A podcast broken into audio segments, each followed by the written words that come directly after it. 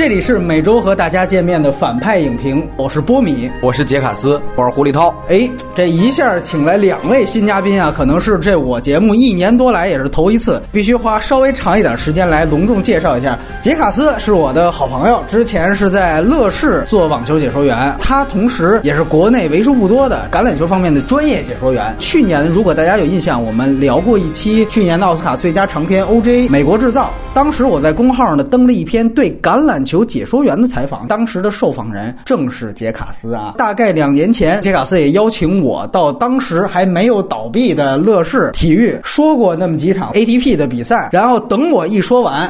乐视就倒闭了，哎，所以说这回请杰卡斯来我这节目，不知道会不会带来同样的效果。然后胡立涛胡老师，这个只要是内地看网球的人，应该说是无人不知、无人不晓。就又要搬出我们那句话，我们都是听着您解说长大的。央视高网啊、央五啊、腾讯啊，包括之前的乐视，只要转过网球比赛，胡老师都去说过球。对，之前一周胡老师也在爱奇艺全程解说了今年奥。网的比赛，哎，我个人觉得，在我听过的所有解说里，胡老师的网球解说也是最好的。哎，我问一下胡老师，你你在现场有没有看着阿联酋航空公司的男模特？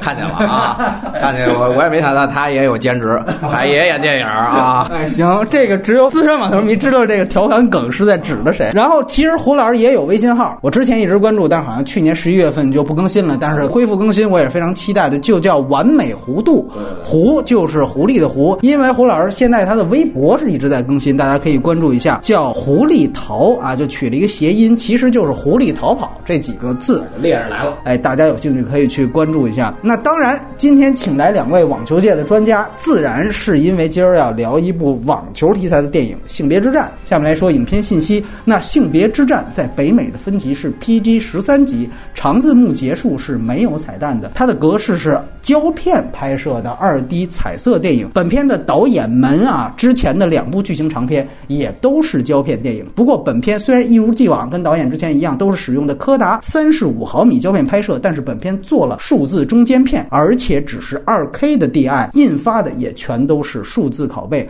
国别自然是美国，出品方是曾经的二十世纪福斯旗下专门发颁奖季或者是中小成本电影的福斯探照灯影业。我跟胡老师一起看的这片一出场标，胡老师就说：“哎，这不是我们家拍的吗？”哎，因为刚才说了，胡老师微博笔名都叫狐狸，哎，但是很遗憾，原来是您家的，现在归米老鼠他们家了，也逃了，哎，也逃了。对，哎，这个本片的故事来源于真实事件，是根据一九七三年的男球员鲍比里格斯和女球员比利简金的一场表演赛前后来改编的啊。片中的大部分角色也都使用了真名，导演是影坛非常罕。见的男女夫妻导演组合啊，来自乔纳森·戴顿和维莱利·法瑞斯啊。首先，非兄弟或者姐妹类的组合，整个在影坛就比较少。然后，男女组合这就更是少之又少。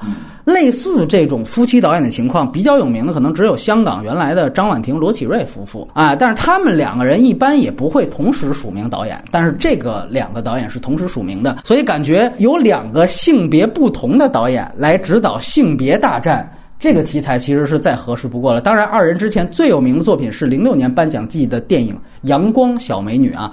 本片制片人里面也有一个赫赫有名的人物，是丹尼·保尔，《猜火车》系列和《平民富翁》的奥斯卡获奖导演，也是一二年伦敦奥运会的开幕式的总导演。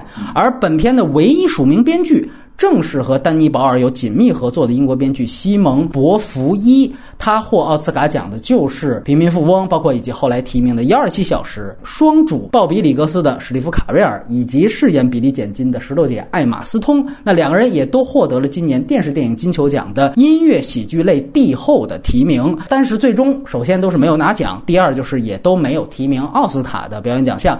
本片顺便说也没有拿到任何奥斯卡的提名。然后史蒂夫·卡瑞尔。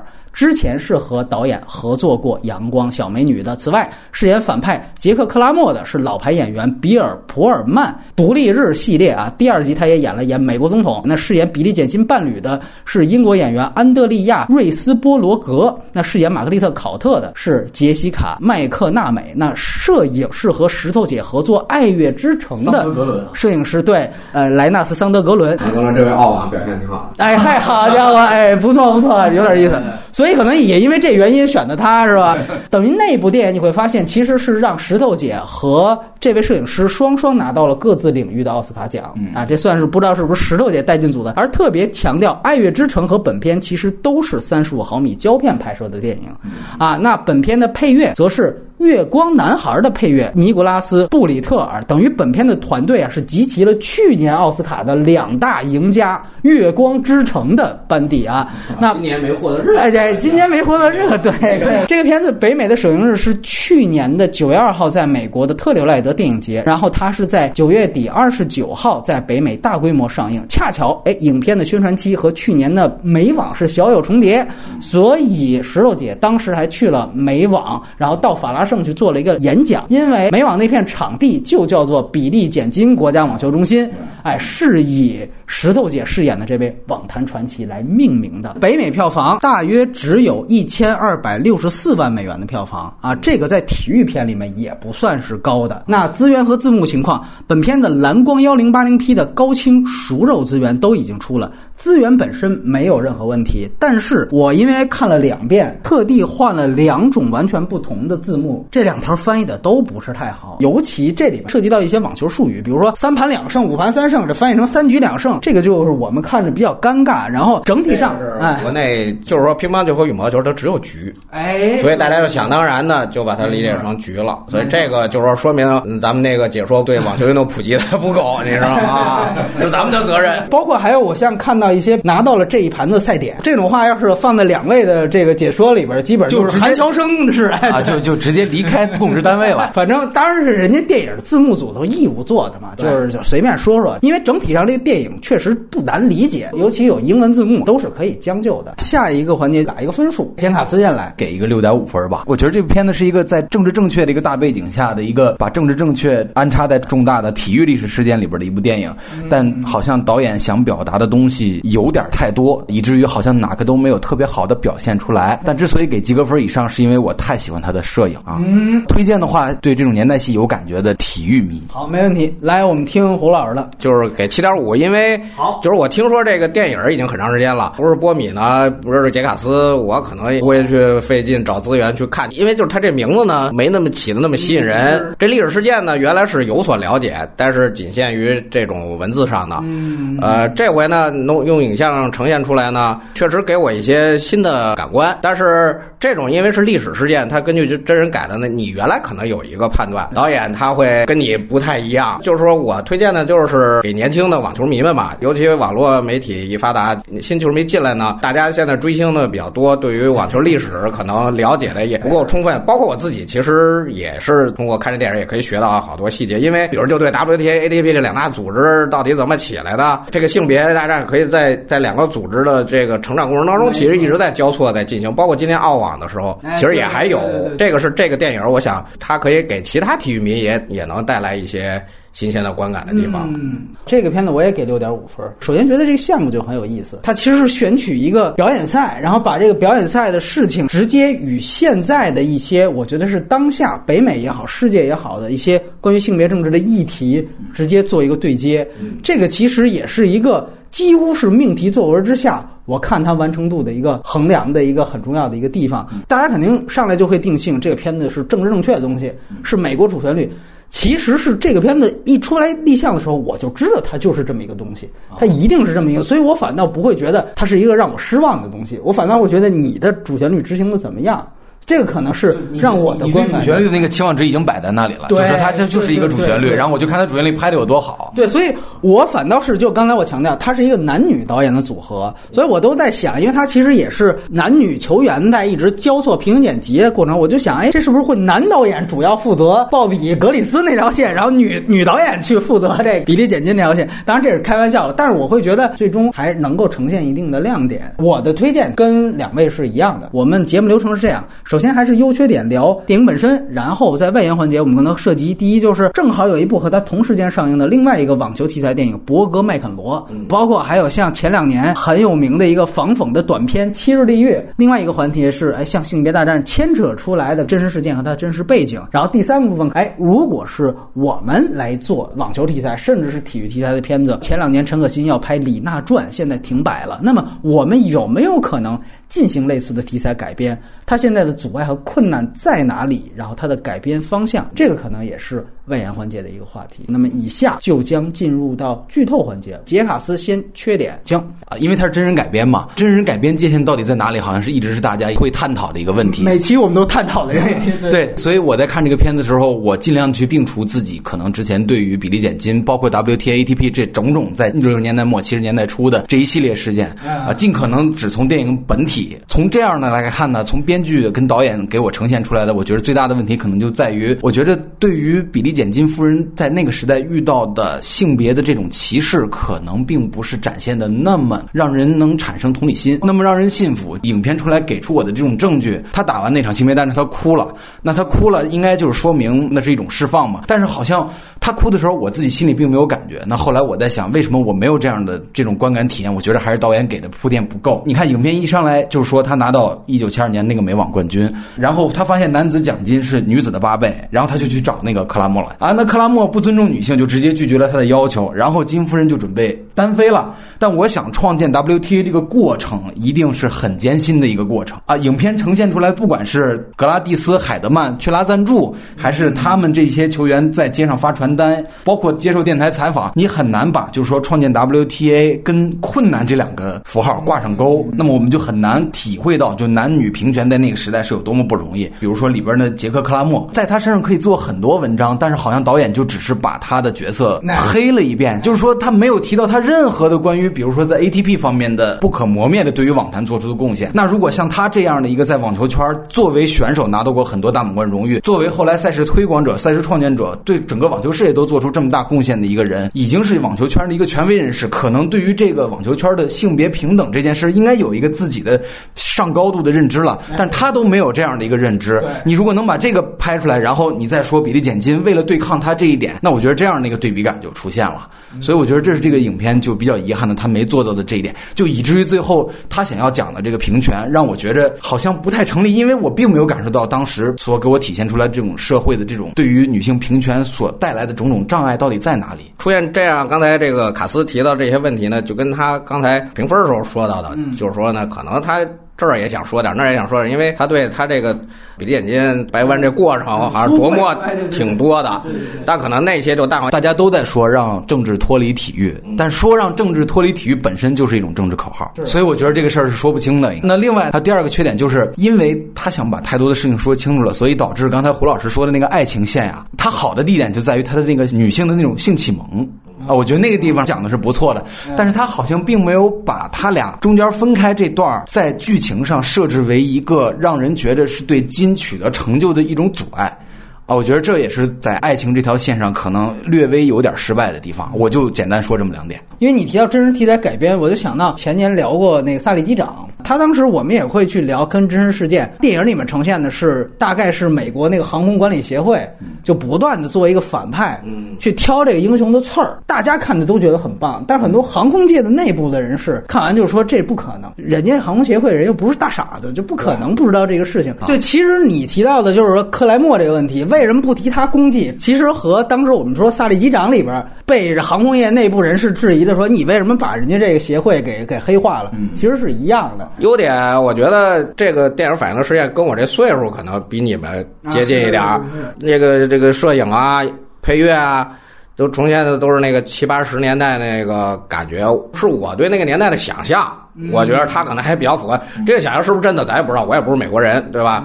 他对这个事件的还原呢，基本上跟公开的资料比较一致。他专门强调一下，里格斯是压的是自己赢，对吧？因为原来有传闻说他压的自己输。对，如果他压是输呢，那你这个事件本身就很难说了，因为你 WT 建立在这个这个基础上，你一定要说一个现役的女球员能赢一个退役的男球员，就证明了女性网球价值。好像这个也我。觉得也有一个偶然性，但是他你从那个网球技术的角度，我觉得推荐那个大家看也是，当年那个网球呢，跟现在那个打法是差别很大了。最明显的例证就是都是单反。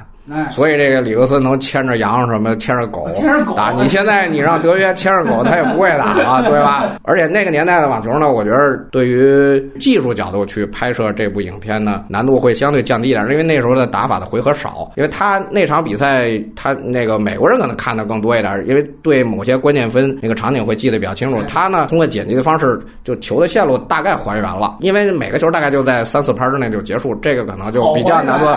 你要现在要纳达尔对德约那一 打二对二三十拍的，那你就特别难弄了。那个伯格和麦克罗那个也是就相对好还原，我觉得他就是说更复，他那个超级抢七嘛，他有好多分儿，其实那个线路完全是模仿当时的。所以胡老师的意思是应该把费德勒叫来，那个拍数也好还原，因为老上网嘛。费德勒现在的打法好还原一点啊，就简单一点。前几年那也不行，啊，就是说对网球迷来说，你可以看看当年那球是怎么发展到现在那个阶段。其实到现在来说，女球员幸亏那个七三年就成立了。你要现在再这么打，那个女的就更吃亏了，因为现在更强调身体了。优点我就补充一下，那个网球技术有关的，这个这就是我觉得他这个片子应该有一个动作指导，就是教大家。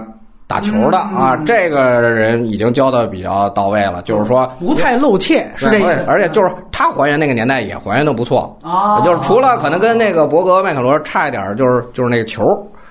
球那博格那个用的是那白色，这个还用的是绿球。那当年应该不是绿球啊。他应该不至于犯这怯，因为他能调出录像，是不是？可能在那场表演赛，那我觉得那个年代应该是没有没有绿球的啊。但包括因为确实就是说，因为他在场地上一些细节上其实也做的挺细的，就是他那个铺的硬地是都是当时那个 Dick Turf 那个感觉是比较光溜的。你看，就是反光都比较强的，动作上。我觉着也都模，因为他两个虽然用了替身，替身那男的那个岁数还大点儿，那女的是一个很年轻的九零后，对九零后的打美国大学的一个，因为他要去模仿那种握法和单反的话，其实也还是去对这个教练水平还是不错的，工作那个感觉是那个木拍年代的感觉，就是还是人家就是说网球相关行业的人家水平高，你让咱们去拍，肯定就拍不了那个年代的网球戏了啊。行，我这边先来谈谈这篇问题。我个人觉得最大的一个不满足的就是他对于网球运动的呈现没有太多的亮点和突破。我只能说，对比博格麦肯罗，我觉得这个在对于网球世界化的呈现上，内部更差。就是说，目前对于网球运动在电影上面的呈现，我就没有看到一个特别满意的。其实。开场，他首先就是说他夺美网的时候，他用的是晃动、虚焦。大家都知道这可能就是遮丑，因为艾玛斯通毕竟这对吧？你又让他真人上，然后你又不能太多让他露怯。然后到最后的一场呈现的回合是比较多的。你典型看他用的是一个大景别的转播机位，而且他那大景别的转播机位那两个人都是替身。那个男球员，我补充一句，可能是当时二零零五年最高排到过 ATP 排名第十八的。他自己其实他也是双反，但是他为了模仿里克斯就改单了。但是他那个岁数球员呢，你让他改，他也能改。嗯，你这找就更年轻的，可能也也改不了了啊。其实他说白了，就是他更大景别的选择，也是为了遮丑。对，希望大家别发现，然后近景切几个演员脸的特写就行了。对，而且你会注意到最后那场比赛，他选那转播机位。其实比正常转播机的景别还大，就是还远，对吧？就是正常你要选转播机位，肯定能看到人脸的，基本上都是为了遮丑来存在。你是一个关于网球电影，但本身网球呈现你是没有任何亮点的。这个在我看来，起码是类型片，因为大家会把你划归到体育片，它跟体育项目本身的特点是有关系的。但这个不能作为。你刚才上述我说的这些组织方法没有亮点的一个理由，说白了，它是一个价值观输出为上的电影，在主创这儿，可能网球就是一个工具，嗯，呃，跟它里边呈现的爱情也一样。这都是工具，本身我就是为了输出男女平等的这个价值观啊，这个当然本身是没有褒贬的，组织素材，然后我得出结论，这是我的一种组织形式，这个没问题。但是它放到这里面，它有两个方面的问题，一个方面的问题呢，它这里面它面临的是两层矛盾。其实就是除了男女这个性别矛盾之外，还有一个同性异性的矛盾。嗯，就是它有一个对于同性恋的看法。如果这里面我们说歧视，它有对女性的歧视和对同性恋的歧视。嗯，这就像去年颁奖季获得认可更高的这个隐藏人物，他讲的是一群黑人女性怎么在 NASA 里面最后证明了自己。那他本身他设置的阻碍也是。我是女性歧视和肤色歧视。那个片子我说也是疯狂带节奏的，但是你不得不说，从工整度上，那个把两层歧视说得很清楚。这个片子呢，我只能说把男女的这个方面，算是以他的素材组织方法得出了一个结论。这个我姑且买账。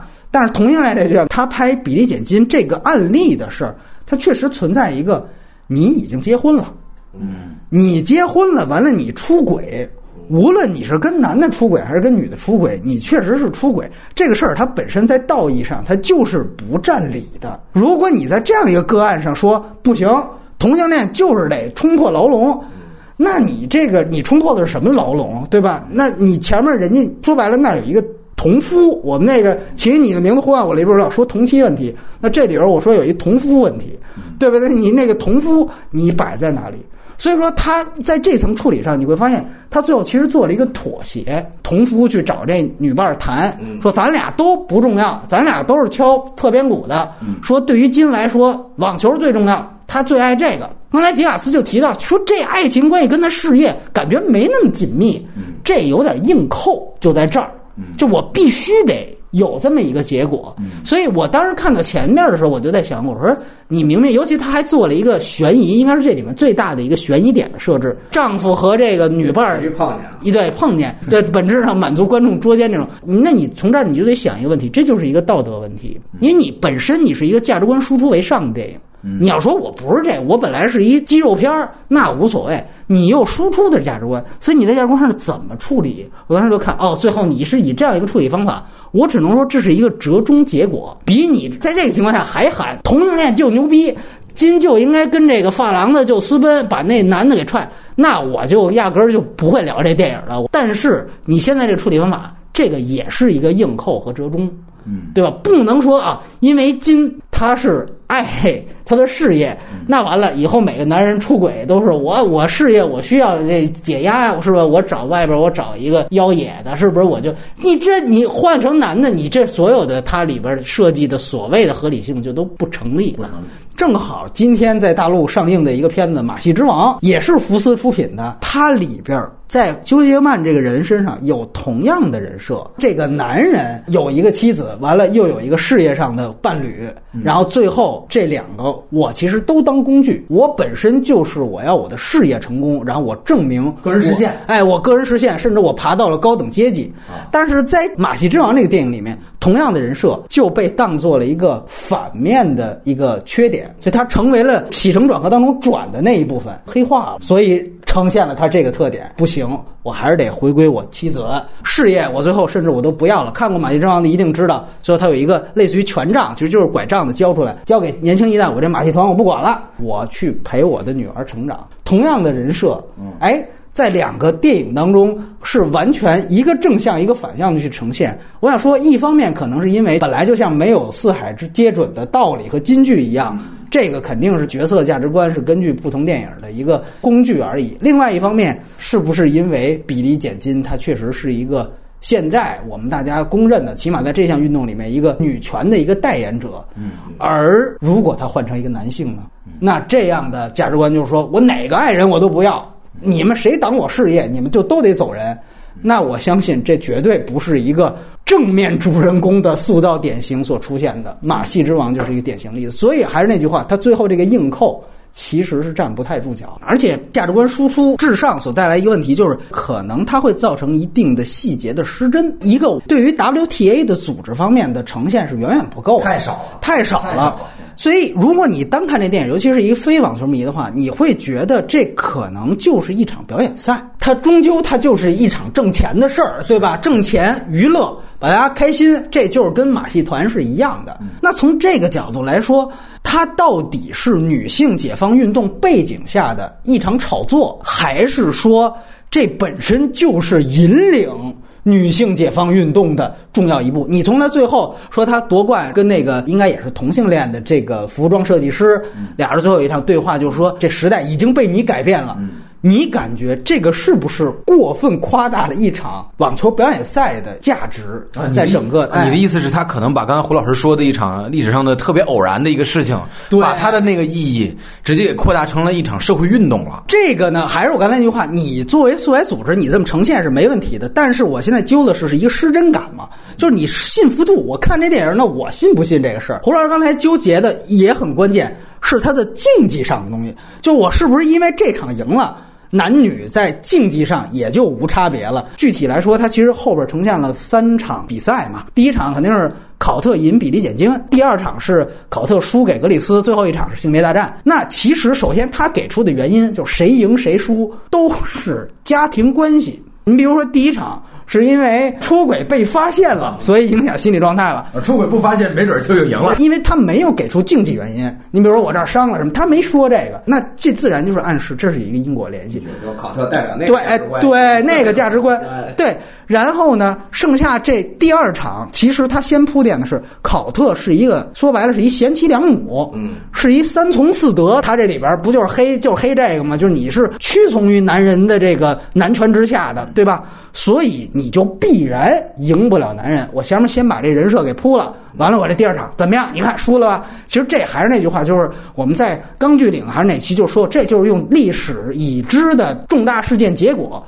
去扣一个我想说的主题，对，就是得能圆得住，圆得住。对，反正你看这事儿，你查这比分他就是输了，那理由是我找的。那从另外一个角度，也许考特当当时就是缺钱，雇个保姆或者怎么着，这也提了，我就挣个钱，赢输这又又不不牵扯，我拿这份钱就完了，我把精力留在巡回赛，人家也许会有体能分配这么一考虑，这咱就不提了。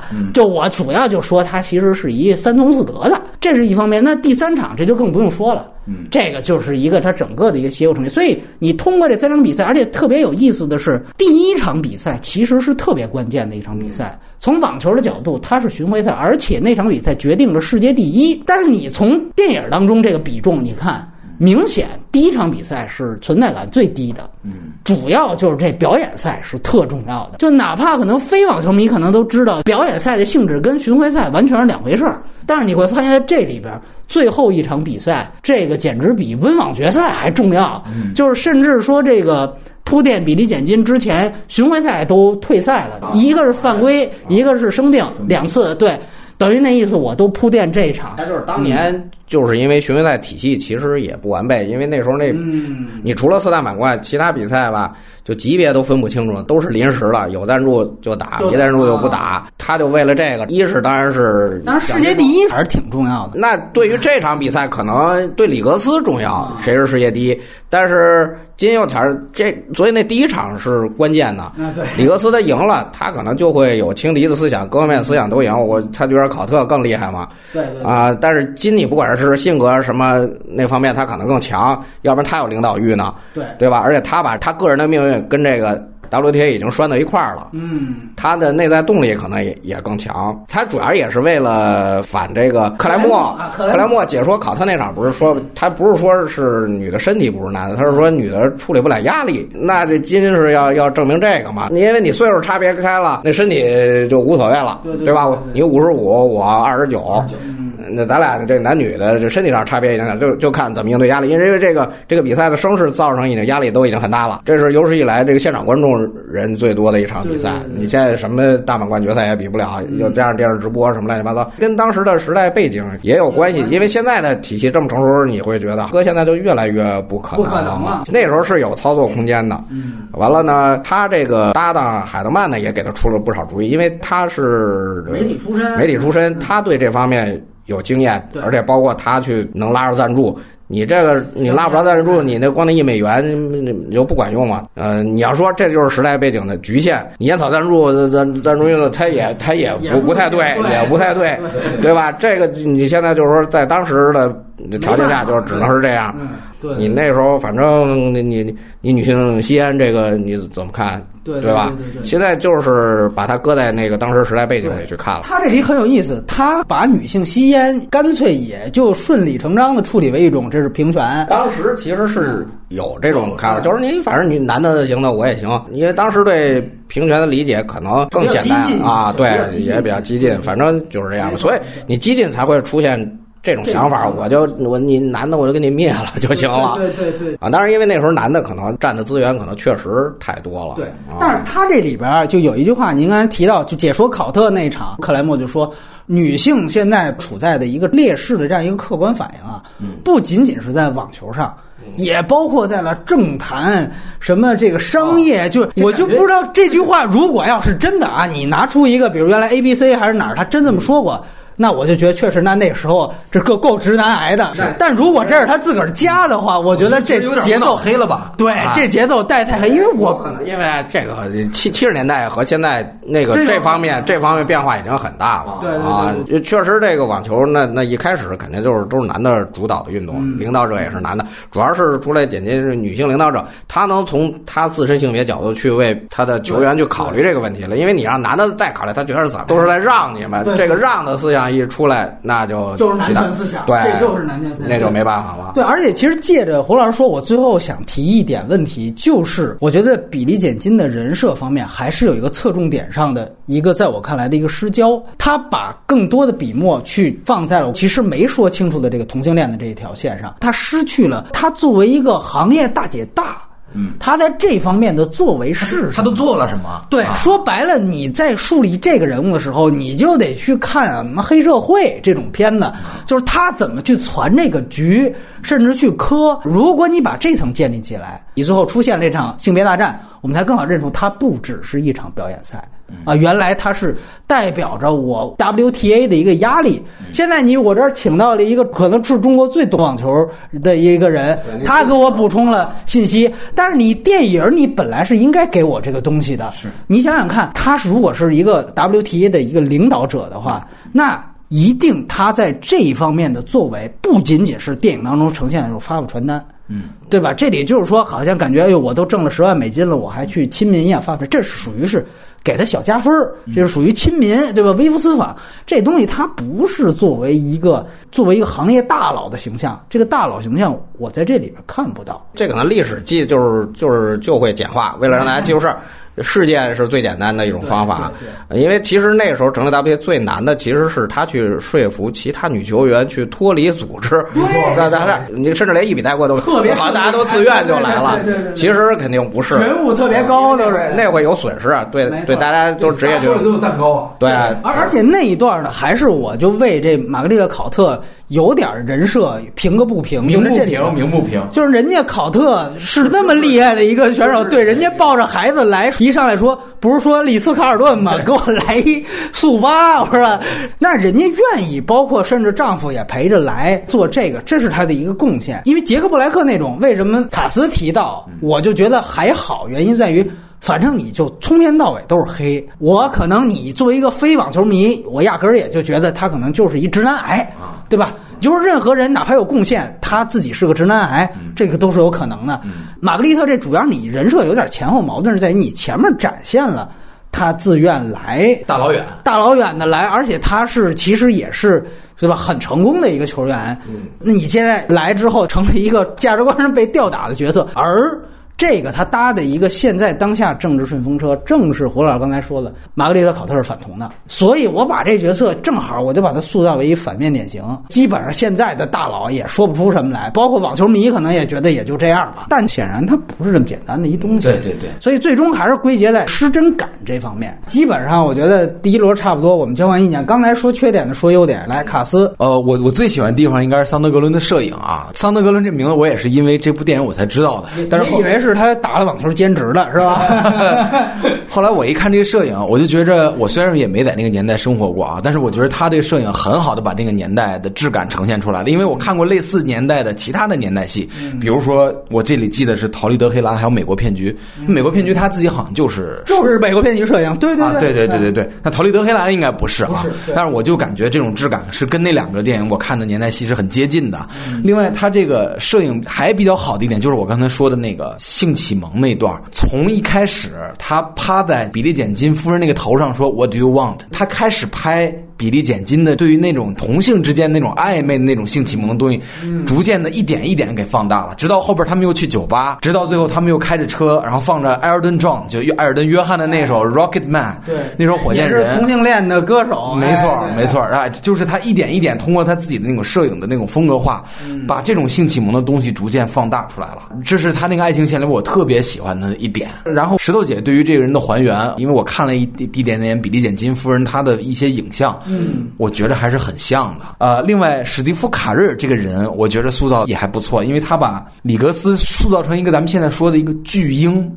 其实他是好像有点服从在他那个老婆 Priska 的那个女权的那个权威下的这么一个人物。他外在的呢又是一个特别的大嘴，也不觉得自己丢人。然后同时他面对他自自己真正在乎的人，他又是一个很安静的，甚至很听话的这么一个人。所以他挂在嘴边讲，男人有时候就是没有女人成熟。我觉得很好的展现出来了，就是一个巨婴的角色啊，这是人设方面的一个优点。那么第三个小优点就是他对细节的还原。我就只举一个例子，当时比利简金夫人自己。在刻苦训练的时候，要准备打这个里格斯了。那边呢还在那嗑药呢，还在那吃什么各种维生素啊，吃这个吃那个。大大保健 保健品，对大保健。对，突然有一段，他儿子说：“你进来看电视。”那个电视上放了当时在这场性别大战之前，对于社会名流对这场比赛的一个预测。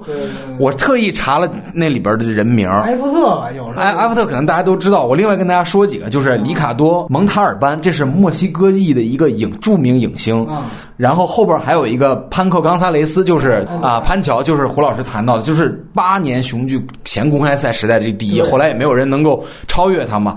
然后还有一个最有意思的点是洛伊德·布里奇斯，这是杰夫·布里奇斯的父亲。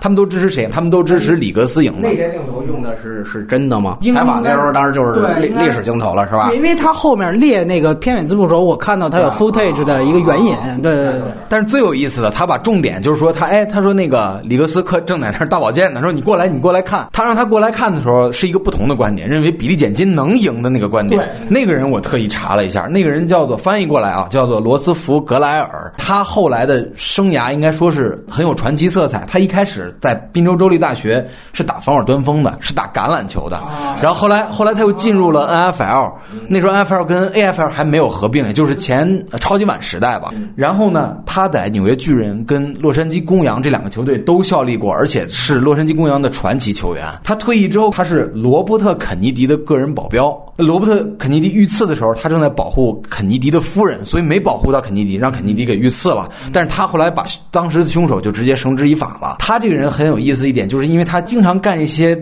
在当时那个年代来被认为是男性好像不该干的事儿。啊，他写过一本书叫做《罗西格莱尔》，就是他的名字前面 Roosevelt 就简称罗西，罗西格莱尔的男性刺绣指南。刺绣这事儿本来应该是女女的干的，但但是他写了这么一本指南。你要知道，他从之前从事的运动还是一个直男癌的，就是最在运动里边最少出同性恋比例的，这是橄榄球的一个运动。然后这还有个统计，对对对，他后来他他不是同性恋，他不是同性恋，对对，虽然他刺绣，但他不是。就导演选这个对话本身就很直男癌啊，我们这。所以所以我觉得导演选取的这些细节都很有意思，选取的这个人就特意让大家看到这个人。可能对于美国观众来讲，他们肯定对这个人应该比较熟悉，尤其是生活在那个年代。但可能对于咱们中国观众来讲，他们并不是很熟悉这个人。所以我觉得他特意选取的这个这个这个题材，也就正好扣了这个题，就他支持这个比利简金夫人。对。当然，也许就是说，如果他用的真实素材的话，他就是这样的一个结果。啊对对对对对对但是我在想那一段，因为我恰巧也注意到了，嗯我注意到了言论，你让我有一点感觉，就是说，感觉他当时说的这一番话，嗯嗯。到底是不是因为他真正尊重女性，还是说觉得她漂亮对你感觉她其实是更偏向于后者啊？就是也也而且有点物化的感觉吗？对，就是说，其实这个素材，我觉得反倒她的点在这儿，就我告诉你，其实战队他恰巧站对了，但是呢，但是他站队的原因这并不是因为女性平权，对对对啊，这个如果是导演有意放的，我倒觉得反倒更好。嗯就你比数六个克莱不杰克克莱默啊要管用啊。就是说我告诉你，这我虽然支持你，但其实我是觉得，哎，你们穿着网球裙在那儿，哎扭，耶，这 哎有感觉。所以说从这个角度来说。对，但是你补充的一些信息，我觉得都非常有意思啊，所以这就是跟解说员终于出来一个嘉宾，比我做的功课还多。胡老师来谈谈您觉得问题，嗯，因为他把这个、这个影片涉及那么多角度呢，其实就不适合用简单化的方法 去处理这个事 了他其实自己给弄复杂了嘛，对对对弄复杂了，你又想简化处理，所以就会有一个内在的矛盾。没错没错啊没错因为这个性别大战的历史事件呢，它基本上就是按照那个史实都点到了。对于背后的这些人物原因，可能就我觉得没有时间去充分展开了。那大概你只能是以金的角度去，对吧？因为考特其实也是当事人也是当事人，他就是完全是站在陪衬的角度去展现这个问题。你现在这两年吵的就是考特反同这个这个问题。其实考特，你说他在这件事里他也很重要，嗯，因为金其实一开始没有接受里克斯的挑战，对吧？是因为考特先输了，金才不得不挺身而出，对吧？历史事件其实它有偶然的因素，但是你你对考特来说，他只是说，哎，他因为他输了，他被撇到一边了。我原来看这个性别大战这事儿的时候，就是金同时又是 WTA 的创建人和领导者。和他这个同性恋身份的时候，以我比较陈旧的观念来说，我觉得也不太好协调这事儿。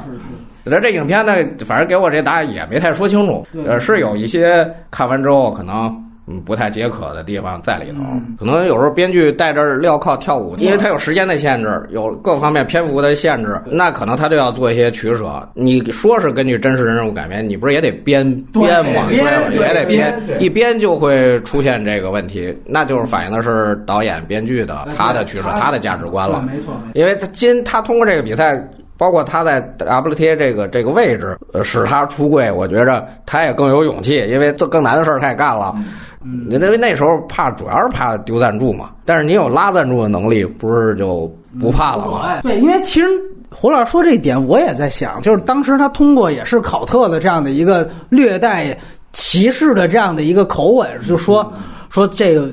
网球圈挺乱的，贵圈很乱，就这意思。哎，但是我有觉得有一个时间点，是不是得明确一下？就是说，在这个电影的时间段内，他应该是没有宣布出柜的，那对对吧？这是这是后来咱们是已知事实了，对，是就是因为他弄 WTA 以后，我觉着。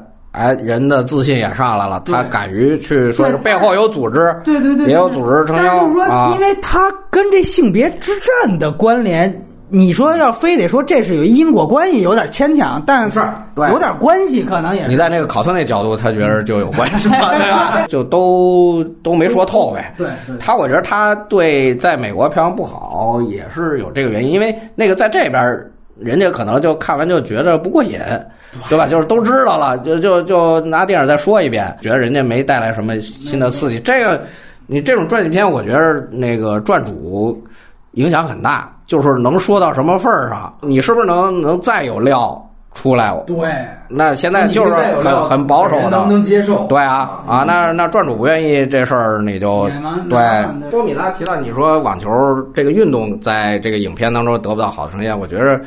就跟这运动本身就有关系。现在你说那个直播技术这么发达的时候，它的机位已经相当多了。呃，观众要看，不管是运动员的表情的细节，还是技术上的细节，都已经很细致了。这两步你就是对于运动员在赛场上的，不光是说技术呈现，嗯，说心理描写几乎都是零。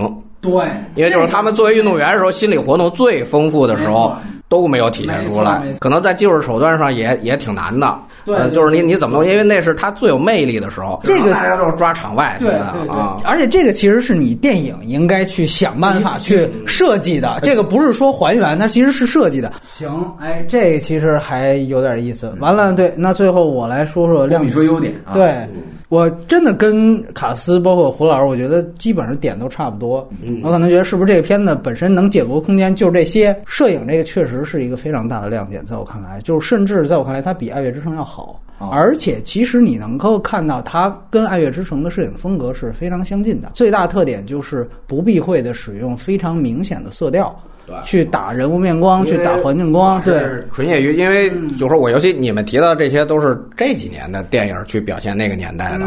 我是觉得，就是说，他那个调儿就像那个年代的电影。所以我觉得这个其实很重要一点，而且呢，因为它《爱乐之城》，它当时就说我们其实参考的是原来希区柯克的后期的彩色电影的这种打光方法，就是说所谓的强色调、冷色调，就是当时我们在那期《爱乐之城》聊过，也是石头姐，嗯，就就对都不用光替，这都是她，对，这之前都有经验了，但是。《爱乐之城》，我当时吐槽最大一个问题就是你，你讲的是当下的 LA，嗯，就是你这个的怀旧的必要性在哪儿，跟你文本结合在哪儿，这是我们需要更让人考量。但这片呢，它很充足啊。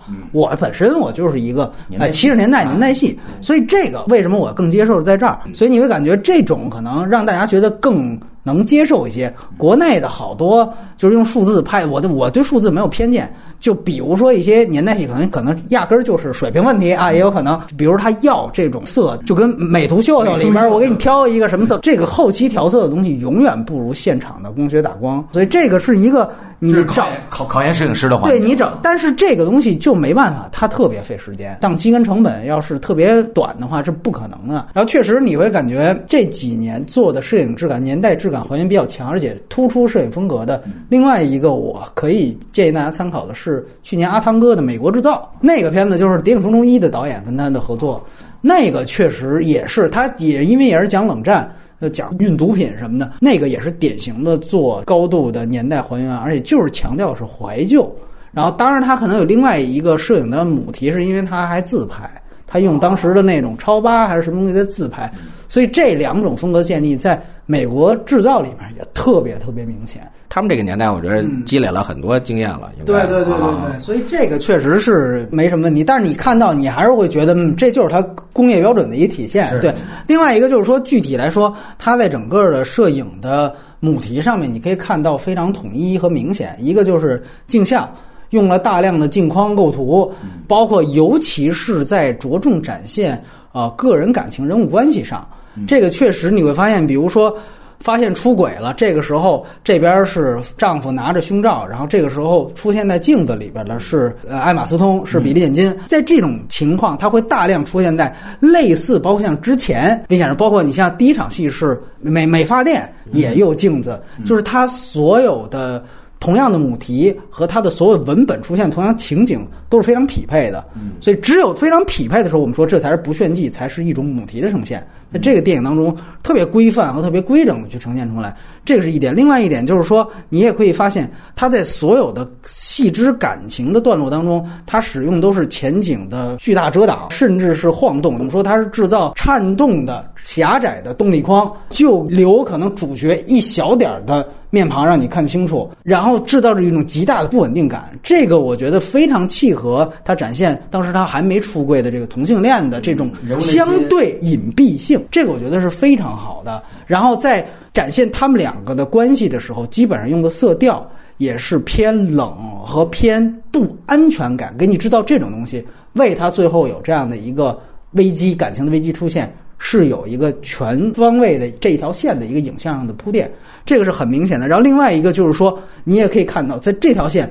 它大量的这种前景的遮挡的晃动的动力框，然后和他哎一到运动的时候，立刻就是我们说直接干脆，要不是转播机位这种一个鲜明的对比。有一幕我记得很喜欢，就是他这伴侣意识到对方可能还是看网球重要。然后他有一远景，看他一直在苦练发球，是一特别远的一个大的景别，一个远景镜头。然后他在这边给了他一个是在那种扇贝型的那个阳台酒店的阳台，等于他在一堆的波浪当中，他中间出出来这么一个这个构图和整个的这两个镜头的衔接是相当有想法的。你包括你像他那构图，你想想看，这种波浪性就是他本身的一个人物外化，他就是一美发的一个美发师，就全面的，就这两个镜头一出来，哎，我说电影感是什么？这是电影感的一部分这。个跟你们就是这专业角度去看这个问题。我当时看就是看为什么比利简金练发球的时候不找一个接发球的一块儿练的。然后另外一个我想说亮点也是，呃，卡斯都说过了，就是我觉得卡瑞尔的人设是个亮点啊，我甚至都不觉得他是小亮点，那挺大的。就你想想看，这个电影我看完之后，我就有一个想法，就是这可能是全世界唯一一个。给家里挣了一辆劳斯莱斯，还被老婆轰出去的一个家庭，就他为什么要处理这样一个事件？你感觉哎，这卡瑞尔是孝星，哎，我们在这儿来一个，他不是，他这个事件特别能说明问题，就是你刚才提到的，就你说认为他是巨婴人设，在我看来，就是他把他从一个纯粹的可能是克莱默式的纯直男癌，变成了有具体动机的厌女，这个的动机交代是清晰的。有逻辑的，而且是可以服众的，就是在于说白，它是一个倒插门妻子巨有钱，所以才造成了你领一个劳斯莱斯回来，我第一反应是你居然不听我的话，而不是这车多少钱。他这一条线上面，他做的所有的动机，比如他第一次决定给这比利简金半夜打电话。比利坚后来很不满，就是说：“操，你给他打，你也半夜打，你就现在打，操，他他妈跟吵吵醒我。”但其实，在男的那边，他给了一个清晰交代，就是他被轰出去了，他等于在一个夫妻关系上遭遇了一个巨大的自尊挫折。在这时候，他在劳斯莱斯电视上看见了这事儿，他就说：“不行，我得把那女的灭了。”一般都是在事业上失意了，在家庭上、家人上出气。他这正好反过来，因为家人太有钱了，在家人上失意了，他在事业上他希望有一个出口。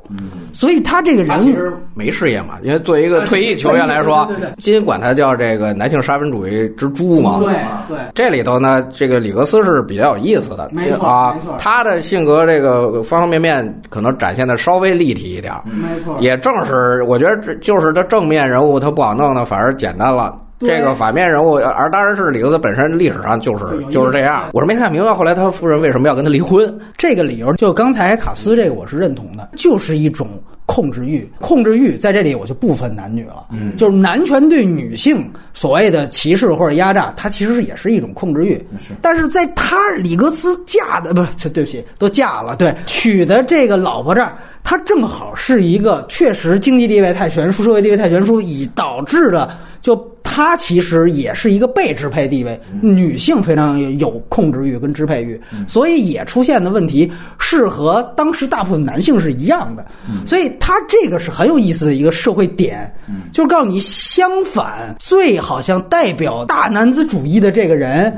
恰巧他出现在的这样的一个社会关系上是一个特例，甚至是一个反例当中，这就很有意思。你呈现的社会就不是一个啊，我们说，哎呦，六十年代就是歧视黑人，对这七十年代就是歧视女性，它不是这样。说平时说概念的时候，其实都容易，但是你落实到真正的每一个人的具体的关系的时候，其实就要具体问题具体分析了没错没错。你他刚才说控制欲，其实就是权利嘛。没错，你谁有了这个权利，那可能就是七十年代那时候女女的这种机会太少了。对你一旦有机会，其实这是人性，它不是男性和女性，这是人性，对吧？说，所以说我们往前走一步，跟刚才胡老师说这 WTA 这事儿，你要往下拍，我们说看过《黑社会二》，那就是会不会你讲比利简金他成为大姐大之后，他有了权利，黑他哎他也有这种类似的黑点，可以你在电影当中去组织的。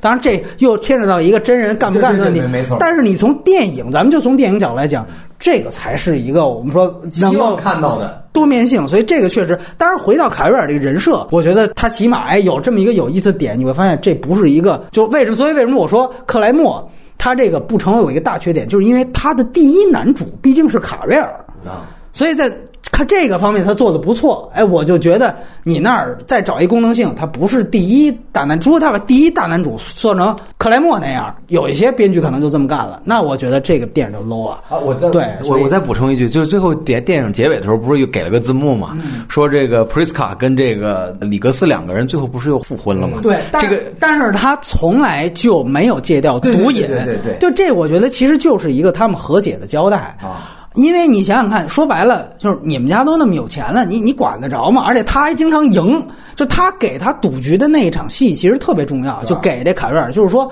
你们跑这儿来戒赌协会，是因为你们都是牌技太烂。我是被我媳妇儿逼的，我很牛逼的，你知道吗？我刚赢了一辆莱斯莱斯，我被发配到这儿。说白了，就是他那场戏就告诉观众，那是他老婆的无理要求，就是对于他这样一个人来说，根本就不用戒毒。另外一方面就是说，我觉得算是跟上面的一个互动，就是在这样的一个情况下，我能看到双主，就是比利简金和这个里格斯他们在之前的两条线的一个互动和关系。嗯，这个其实也是考量这个点，因为毕竟这电影一直在平行剪辑。我觉得这方面他做的有一点，就是相反，我是通过里格斯我才理解了比利简金那条线，就是你会感觉最后比利简金的和解方式是脱离爱人。就是性别大战登场之前有一个特别重要的细节，就是女孩来找他了。大家会觉得这原以为这是一个旧情复燃，其实不是。对，他就说这就是我的理发师。然后，然后那女孩还觉得你怎么就这么介绍我？他说那不然我怎么介绍你？理完发，他就说我就要出场了。我我自己对我自己出去。然后这时候她丈夫来，他说我陪你走这段路。他说也不用。结果他就给了一个镜头，这摄影镜头语言，他自己走出去，俩人都在后边站着。最后这俩人互相看了一眼，说白了就是他比例减金，最后他的达到实现的方式是脱离爱人，而格里斯更相反，他其实是和解之道是回归爱人，所以最后他失败了。但是通过他失败的时候，因为之前媳妇儿提出要离婚，离婚之后他媳妇儿也在看为什么我丈夫在这电电视上表现如此浮夸，包括他也照了他媳妇儿这反应，就说他为什么会说出这样的话，原因在哪儿？哎，你会发现这里边有一个角色的反省，嗯，会不会是我的问题？会不会是我的呀？所以你会发现最后他失败了，所有人都离他而远去。你看他有一个收包的动作，你按说现在这正式比赛不可能，这都很尊重亚军的，这就没人管他了，就你就是这球童了，就拎包都走人，没人理你。这这哥也是夸张了啊。然后只有他媳妇儿，哎，去到更衣室，去到的更衣室。所以你会发现最后两场更衣室特别重要。比利简金的更衣室是一个人的。谁都没有，最后甚至更衣室出来是刚才说的那个同性恋的是泰德天灵，但是他这场就是一个人的，而那边是有一个爱爱人出现，这个对位非常清楚，两个人的弧线恰巧是相反的，它本身又是一个互文关系，所以在这方面我觉得确实这个他是有想法的，编剧上啊有想法的，对对，所以说嗯，他最后是你女性搞女权主义。是不是就必须以离离开男性为为代价？因为这个其实争来争去的，我觉得就就是把把人给分开了嘛。对对对啊，就是大家是不是一定要站在这种立场，非非比即此的角度？也可能当年那个冲突因为比较激烈，可能就需要某些人要要付出这种代价。这都另说吧，咱也不知道这个导演最后这个这个伏笔是不是这意思啊？说白了，我是不太接受比例减金最后的这个所谓。的和解的，我就更接受，反而是凯瑞尔这个和解。还是那句话，他聪明的是，我不是说我离开男人，你看我那女伴我也抛下了，我就最后我是一个人，对吧？就是，但是说白了，因为你这换成马戏之王，这其实就是一槽点了，对吧？所以他其实还是有这么一个争议所在。但整体上吧，我觉得起码他两条线有这么一个互动，我觉得挺有意思。有一点，其实我看这个片子的时候，我感觉他。对于几场比赛的组织方式和考特这个事儿，它有点像叶问二，就说白了，叶问跟洪金宝，洪金宝让人打死那个是吧？对对，就叶问跟洪金宝就相当于考特跟比利简金，等于他们俩起码是一个阵营，就或者都是女的吧。完了之后，在那里边就都是中国人，那里边带的是啊，就爱国主义嘛，就民族主义。完了，本来他们俩之间撕，洋人来了，然后那个要挑战，完了都说推叶问上去，叶问就说我不去。就是跟他打没什么意思，然后这个洪金宝接了，等于这里边不就是男人来了，比利简金开始不去的，然后考特去了，就是第一个去的就被灭了，被灭了，反倒激起了真正的主角。哎，一个说那我要这个复仇，哎，对，最后就来了一场把他给灭了。那在《叶问二》里边就是爱国主义的输出，就是那我们中国人还是能够煽动起来，哎，把他们洋人给他暴揍一顿。那在这里边就是女性，那 就是中华，哎，对对对对对，是啊，那就是这么一意思。所以说他这个故事框架基本上万变不离。但是《叶问二》他走的比较好，就是因为他是比本身是动作片嘛，所以他没那么多。就是跟一代宗师，我后边讲武林的东西，他没有这个，也没有讲个人感情，说他跟他媳妇儿怎么样，在二里边都没有。这里边就是说，你觉得他有点多的话，那他的减法方式应该按叶问二走。但是叶问二学的也是洛奇四啊。再说进一步，对叶问二这不可能是原创的，洛奇四是那当时是苏联人，苏联拳击手来打这美国拳击手。俄罗斯大力士。对对对，俄罗斯大力，没错没错没错。对，那个也是嘛，当时那黑拳王先上去打。把黑拳王揍死了。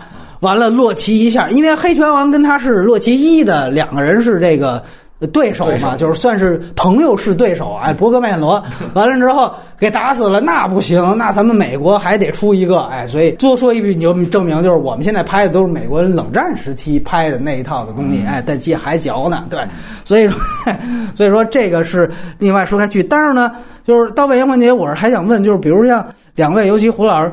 您觉得在整个的这个当时的人物和网坛事件当中，尤其是 WTA 创立过程当中，还有什么重要的事儿？可能是这个电影是媒体级的。创立其实，呃，一是跟那个克莱默那边斗。嗯，完了呢，其实还有这个四大满贯组织呢，ITF 这边啊，那这就更他就更估计不到了，因为那几个来参与他这个球员，刚开始可能连大满贯都被禁止要参加的啊。他这里倒说了一句啊，所以就是就反正因为你成立一个新组织，一定是跟旧组织一个斗争的一个过程啊。里格斯呢，其实是主要是为了自己啊，然后呢借这个事儿。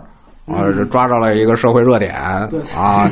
其他因为 蹭热点，对，当然这影片的这个着重点呢是在这个事件本身，他反而那些变成背景了，他可能就不去太多触及了，因为你最后那些事儿可能挺枯燥的，就是在谈生意。谈生意呢，就就是那个影片开始阶段，那就就等于就拿那个就就全带过了。剩下的那那比如说像就杰克这个人物啊，就是克莱默这个人物，他呃刚才也说好像非常有贡献的一位，而且您跟我说，其实他后来是后来还是之前是担任了威尔逊的总裁是吧？就是他到底是一个怎么样的功过开呀？那肯定是功绩还是第一位的。他为什么那么牛逼？就是因为他的位置在当时那肯定比金高。金是后来做了这一系列的事情，嗯啊，尤其在。女权方面的，看人家那那个克莱默是对网球运动本身，他对器材有贡献。他名字他名字写到那个威尔逊的网球拍上了。威尔逊等于为他专制，他就是他开创这个风格，就是啊，就是先是使用者代言人，完了最后就变股东了，完了他又。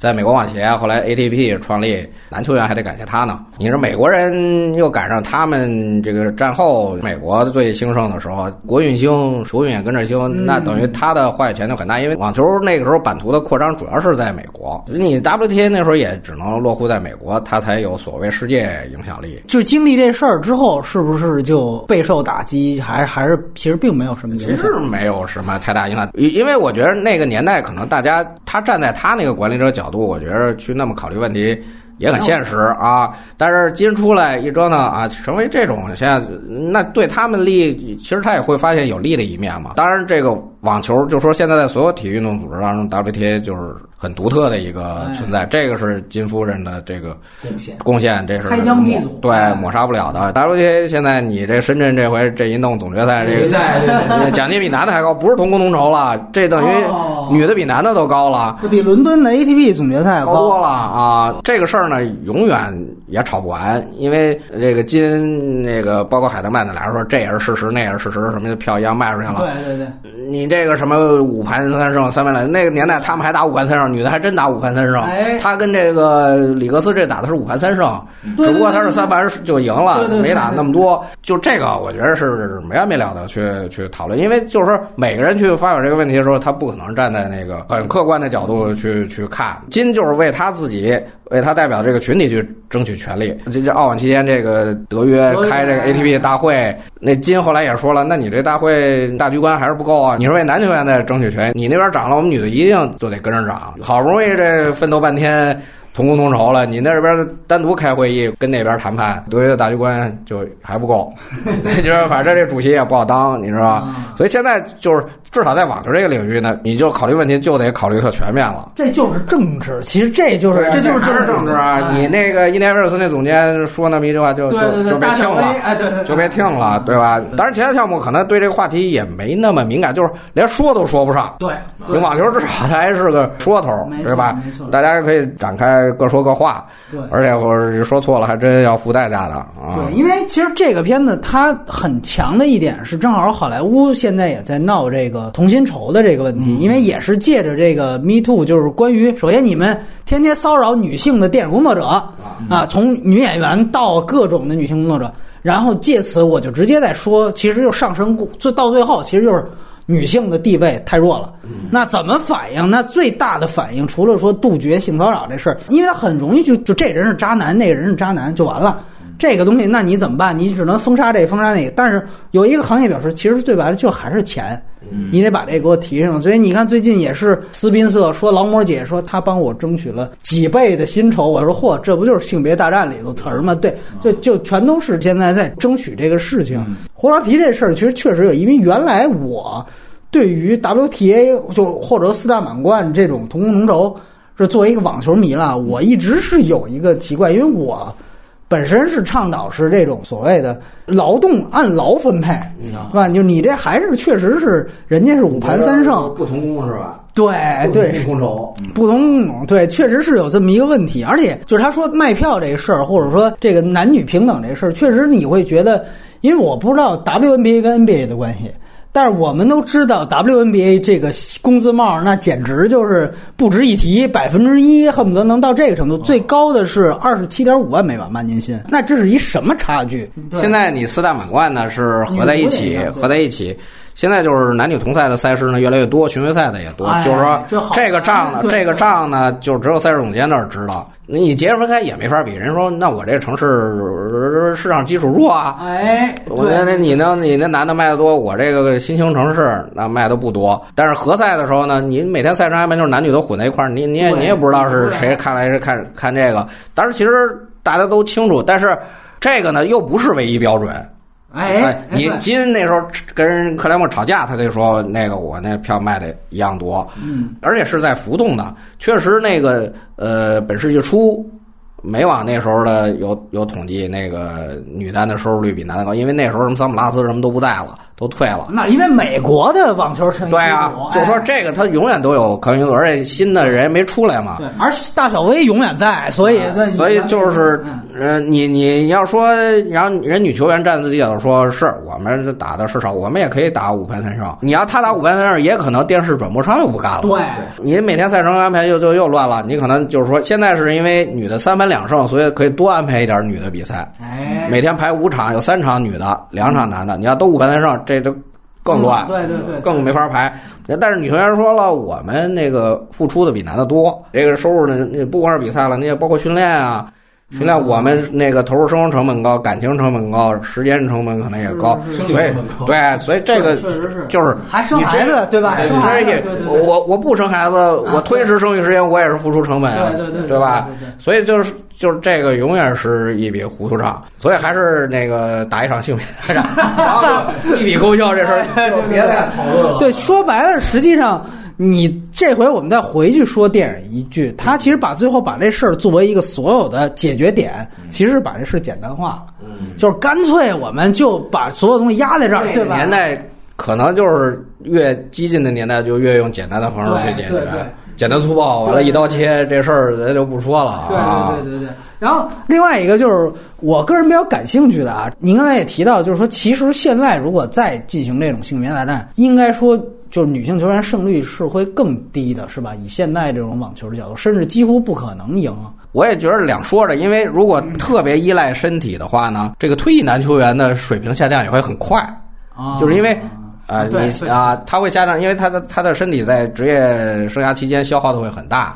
然后他五岁现在是找是谁？麦凯罗，麦凯罗，麦凯罗，你让大战威廉姆斯，对，那应该是就 你就把那个这两个影片合在一块儿就行了。博格麦凯罗，然后性别大战，就就就合一块儿，那就是七日地狱，对，就就跨时空了。嗯，当然，因为有了这个，我觉着现在年代呢，可能大家考虑。问题角度也会更多了，因为你毕竟过来了，对吧？因为那时候的表演赛和巡回赛其实界限也都不是太清楚呢，因为那个比赛也不知道办了今年没明年的啊。而且你看，他 WA 刚成立的时候人数其实也很少，能参加比赛，他你说那就八九个人，八九个人其实就就打几场也就完了，对啊，有点像您这经常参加比赛，就是业余比赛嘛，就就今日你你那个所谓公开赛年代以前，大家都是业余球员，这一步一步到现在越来越越规划，完了职业化程度越来越高。现在在打性别大战，你。小威他们也也打过，一直输的，就是打退役的哦啊，退役。当然那人没那么大了，岁数没那么大，没五十五，可能三十多、四十多。打的是谁？你还记得吗？是小威打的是啊吗？，那人也没名儿，是个老烟枪吧，可能呃最高也就排七八百的样子啊。但是小威那时候呢，也没现在这么厉害，所以这个东西你永远就也也说不清楚啊。小威倒是一直在说他年少的时候跟罗迪克打，是在就是十几岁的时候是赢过罗迪克跟萨芬，因为就是男孩发育发育晚嘛，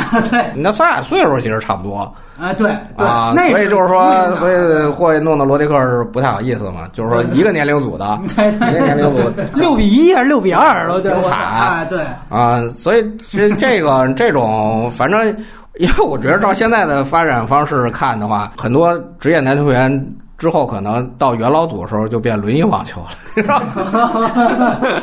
身体损害太大了。你看这今年这个伤病嘛，啊大家这德约应该也动手术了啊，所以都都挨刀了。里格斯就能算那个全身而退，健康网球，健康网球，你知道吗？啊不用保外就医。那个年代，从某种角度说也一去不复返了，打法也变了，各方面都变了。你这个现在的元老赛，你看单打都已经很少了，对对对对对，就全刷的，就是就身体都已经不行了。过过度透支，明白啊。。然后，另外，就像这种表演赛，您觉得还有没有可能？觉得最近一个比较大噱头就是费纳同体这拉沃尔杯了吧，算是。所以然后之前我记得费纳也都是费纳，费纳搞过一个场地之王。对，那个我看过那个是比较好，哎那个对对对是是马洛卡旅游局弄的吧？就是对对对，红土一半儿，然后草地一半儿，对啊，对换着场地打，对对对啊，但是这种呢，我觉得其实还可以再弄，它变成一次性的了。我觉得其实还可以，但是现在是主要问题就是时间。拉奥杯也算一个比较好的创意吧，而且呢，因为有那费德勒在里头，操作起来都给面子，比较好办。他那个金的老公，其实后来办过一 WTT，哦拉里金，拉里金啊，拉里金拉奥杯，看看，我觉得今年可能也很难达到去年那种效果了吧？去年效果是挺好，也因为首届吧，对新鲜劲儿新鲜劲儿也在，加上费纳合体，嗯。你这一年比一年老，你那个 纳达尔是不是还能来打？您刚才提到场地之王，这也一样，就是费纳，因为他那强项太明显又不一样。嗯，你说德约跟穆雷，他就不好搞场地之王，对吧？谁站在红土那儿都不合适。费纳好嘛，就是差异性对对够大，除了是俩男的之外，没什么一样的。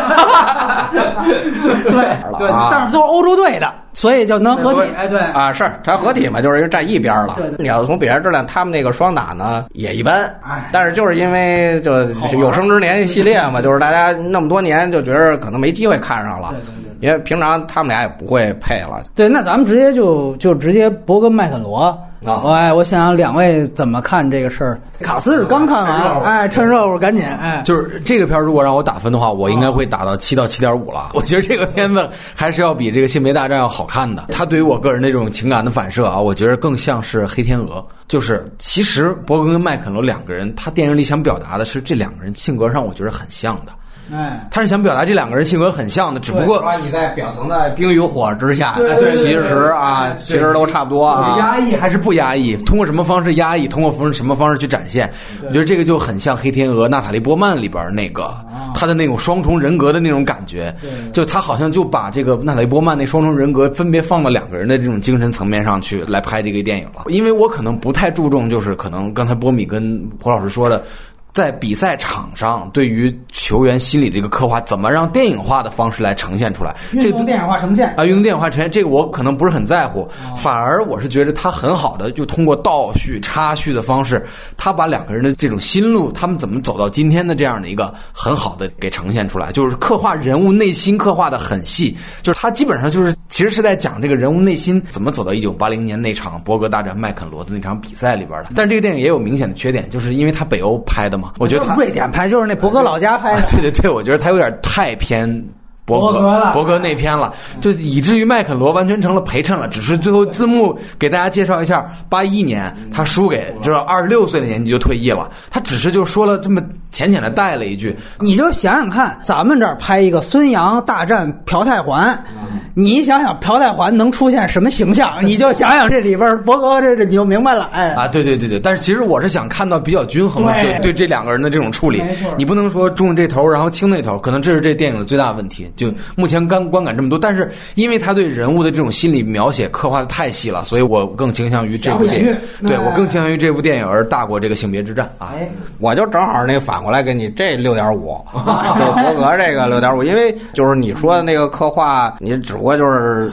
博格那个从小训练完了苦，当然就是反映出他可能其实就是说也有很压抑的一面。嗯，这个从小练太狠了，所以嘎嘣二十六岁就不打了。包括教练的那原因，对对？，就是说他那教练跟咱们这个国家那教练大概风格都差不多，是玩 玩命练啊，我要练的。对对对啊，成功肯定也是跟他的性格这个因素有关系。他那个对自己这个完美的要求啊，这个心跳、身高、体重都就他职业生涯间好像都没变过参考纳达尔，强迫症，对对对。达尔，啊，所以他也付出了。呃，但是就是也是卡斯提那问题，可能对麦肯罗这边就就简单一点了，就是他也想从同学，但是可能素材也没那么多，你从演员那个相似度上你就差太多了。对对就是博哥这边差不多还是那个样子，你那边。你找的也对你就是那个你这个代入感太差了，就是一到那麦克那边，你是足球迷，出戏了网球迷出戏，啊，演员形象这个反差太大的时候，作为传记片来说，肯定是个硬伤。当然，你可能会有很多苦衷，你可能选不着那个因为他是个会演戏。大明星，那可能就是你更是那个，你要看他的时候，就就看的是是他了，对，不是麦克罗了。完了，呃，但是跟那个性别大战一样，就是两边这个动作指导都还不错，就是基本上算学到家了吧。这就样子肯定是有了，别的咱也没法有更多的要求了。要求，对对对啊而且就是当年的嘛，尤其你这个麦克罗又是一左手，哎，嗯，对，对吧？这个难度会更加对这个演员本人难度要求大。完了，博格那反手就那样，就是说他动作上个性化都比较强的两个人，反正对那个超级抢七呢，也基本上还原，因为就是只是为了还是强调伯格可能就最后一战。你要换成中立的视角或者麦克罗的视角，那可能就是说第二年那场了。对啊，对对？啊，或者说你中立场两年都说说，对吧？也可能就是因为那个超级抢七呢，可能大家印象太深了，反正所以那个场景呢，它大概每分扣都比较细，反正对对，咣咣咣。但是也是说回去，反正那时候的球就是两三分儿，反正就就解决问题了。我个人是觉得，就是这片儿呢，就他的整个最后对于那场对战的视觉化呈现太糟糕了。就是我其实有一观点，就是说，如果你是转播机位，然后加上高光剪辑，那我为什么不直接看到那集锦就完了？顶多它模糊一点，就是说白了就是这么一个，就是体育本身如果刺激的话，那要电影干什么？就是这个东西，我一定是考量一个体育电影的一个东西。刚才其实卡斯提到《黑天鹅》，我不知道您二位看没看过这个《极速风流》，就是是讲 F 一，里尼基劳达和亨特那个片子，无论你看不看 F 一，那个真的是所有双主的最佳模板。就你可以这样说，就博格麦肯罗他的所有设计模仿的是那个电影。就是也是尼基劳达是一个极其稳重的，然后亨特是一个花花公子，就两个人看似差距是极大，但是最后形成这个友情关系，就这么。但是他那个完成度就是相当高，剧本也相当契合，相当高，而且他很多点都很有意思。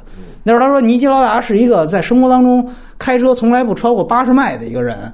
就是大家就是朋友让人开车，就说你 F 一冠军，我操，你赶紧的来吧，漂移了赶紧对，他就说我不做任何不安全的事情，然后这跟我没这比舒有关系。舒马赫从舒马赫去滑雪去，哎，我跟你说，舒马赫车迷就跟费勒球迷一样，你说不不能黑。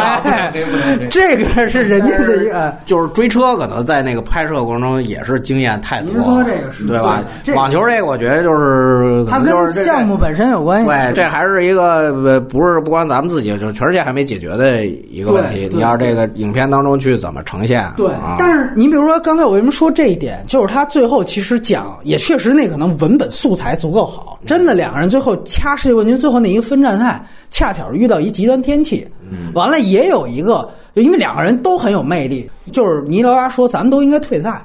就谁也别胜，然后那亨特就说就得赛，就是他极端天气，这才能够他见真男儿，对吧？这个里边就说，于是乎你会发现，哦，把原来前面铺垫的这种，我跟朋友开车我都不超速这种人设全用上了。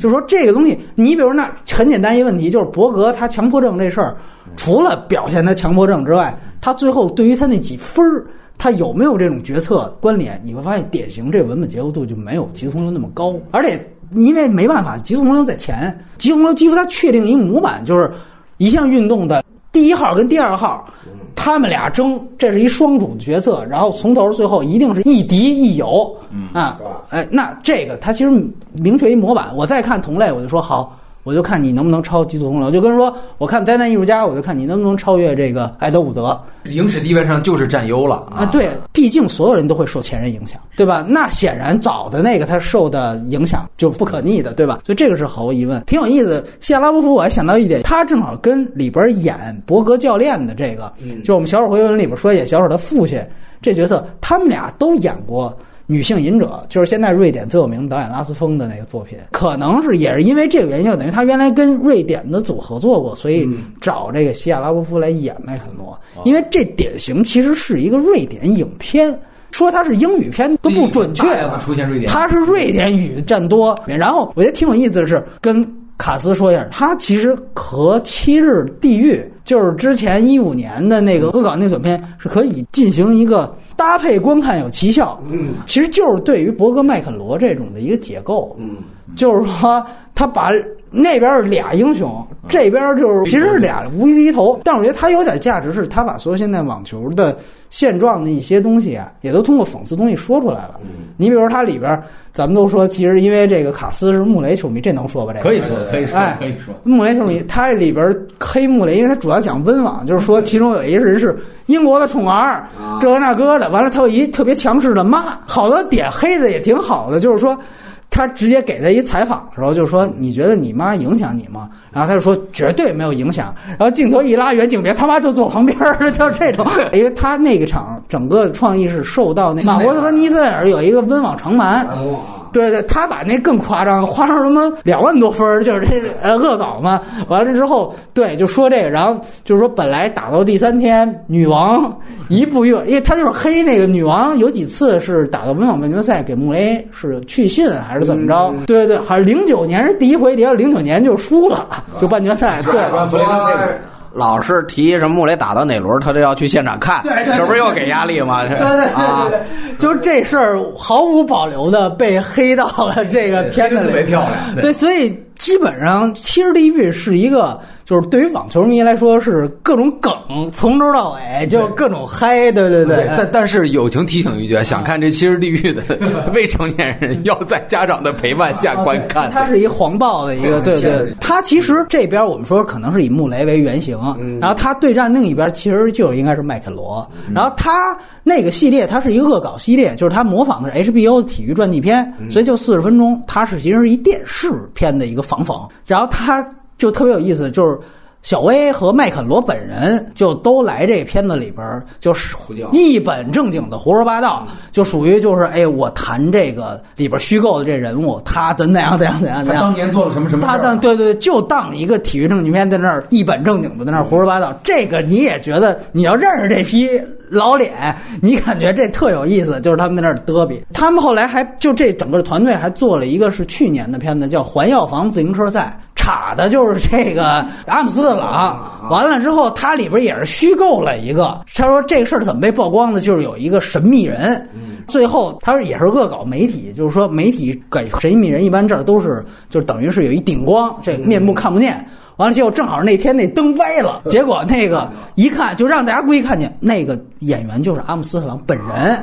哎，等于他就是，我还就让阿姆斯特朗本人来自嘲一下这种感觉。就说白了，如果你要不是网球迷，可能看这些也没什么大意。他就是一很低俗，很多点撩不到你，对，撩不到，撩不到，对对。所以反正所有网球。看的最开心的吧，七日地狱，他七日只是那场比赛打了七天，对对。那个马湖那是三天嘛？对，三天。他这再夸张一下。对，最后一个话题可能就是，那从我们国内角度出发，可能大家都知道李娜传这个事情。嗯。但是我说，年轻的小朋友可能只知道李娜，其实中国女网原来还有个传奇人物叫胡娜。嗯。这可能。更适合对更更难立，但是拍出来可能更精彩的这么一个，就是因为之前出过一个著名的所谓的叛逃事件，啊，就是说里根当时要收她为干女儿，啊，然后居然邓小平还接了这个嘴仗。结果一下就形成了一个这种外交嘴仗，非常为数不多、很少见的，就跟长者说弄的，就非常都是极个别的案例。现在的这种政治现象不可能出现，然后等于成为了，因为八十年代其实。中国有几起叛逃事件，这算最著名的其中之一了。我说一句，就是如果他的这故事能拍出来，就是至少从电影维度，我觉得是《红军冰球队》，那是一个纪录片和。我们可能马上要讲《我花样女王》这个级别，对，顺便可能打脸一下衰霸的价值观，对吧？哎，就属于这种。但是我不知道，就是整个对于他的当时的这个这一系列的过程，其实现在看感觉没多大事儿。我不知道胡老师怎么看的，因为确实我们都是晚辈，就可能您当时是啊、哎，那时候我那时候也也小，但是知道这事儿，其实是两岸的一个事儿。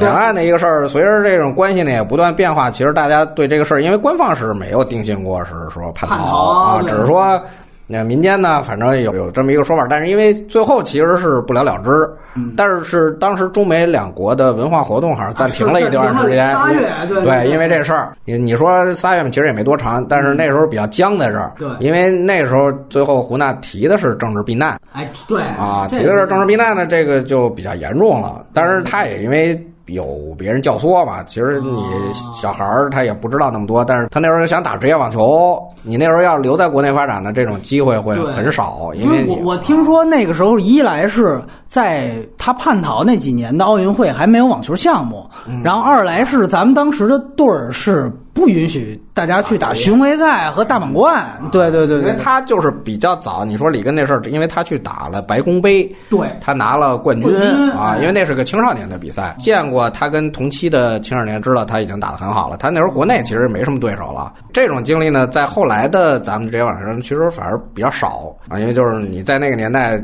有机会走出去，嗯而且你等于跟同年的外国选手比，你会好。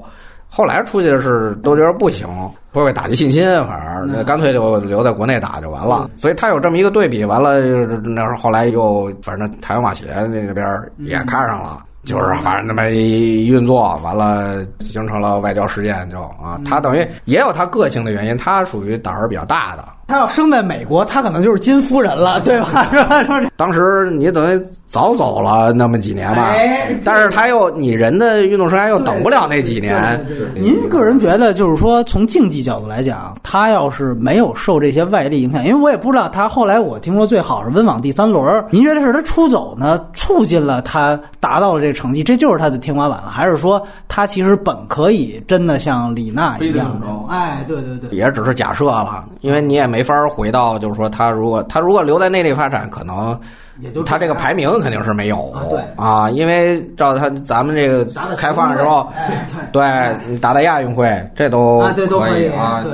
他肯定没机会去经历那么多，但是呢，也是说去台湾那边，反正也是练的比较狠，也受伤。那你就有的有时候，我觉得有时候也只能用命解释了。那他有这种经历，那最后我们小时候都是后来开始听他解说了，嗯，对对吧？他去那个卫视能卫视体育能解说，也是因为他有这个经历哦啊，然后他这口才也还不错，形象也不错。哎他跟就是徐乃仁算是一样他们他们都搭嘛。徐乃仁那时候算主播嘛，他就是嘉宾，哎对啊对他是嘉宾，他就是有有这个经历嘛。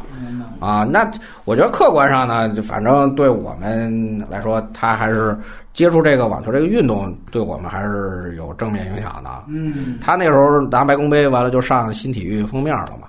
你新体育那时候，你网球能上封面是很少的。后来李希上可能也是因为胡娜上来就要树立一个这方面，我们哎留在李希拿了亚运会冠军嘛，啊，再后来就是李娜了，你就李娜哦拿大满贯，你网球其实没咱们那么多优势项目呢，没机会上封面了。有一些话可能胡老师因为全是江湖中人，不方便讲。就确实你得从一个客观角度来讲，首先有一个时代背景是那时候冷战末期，嗯，八十年代。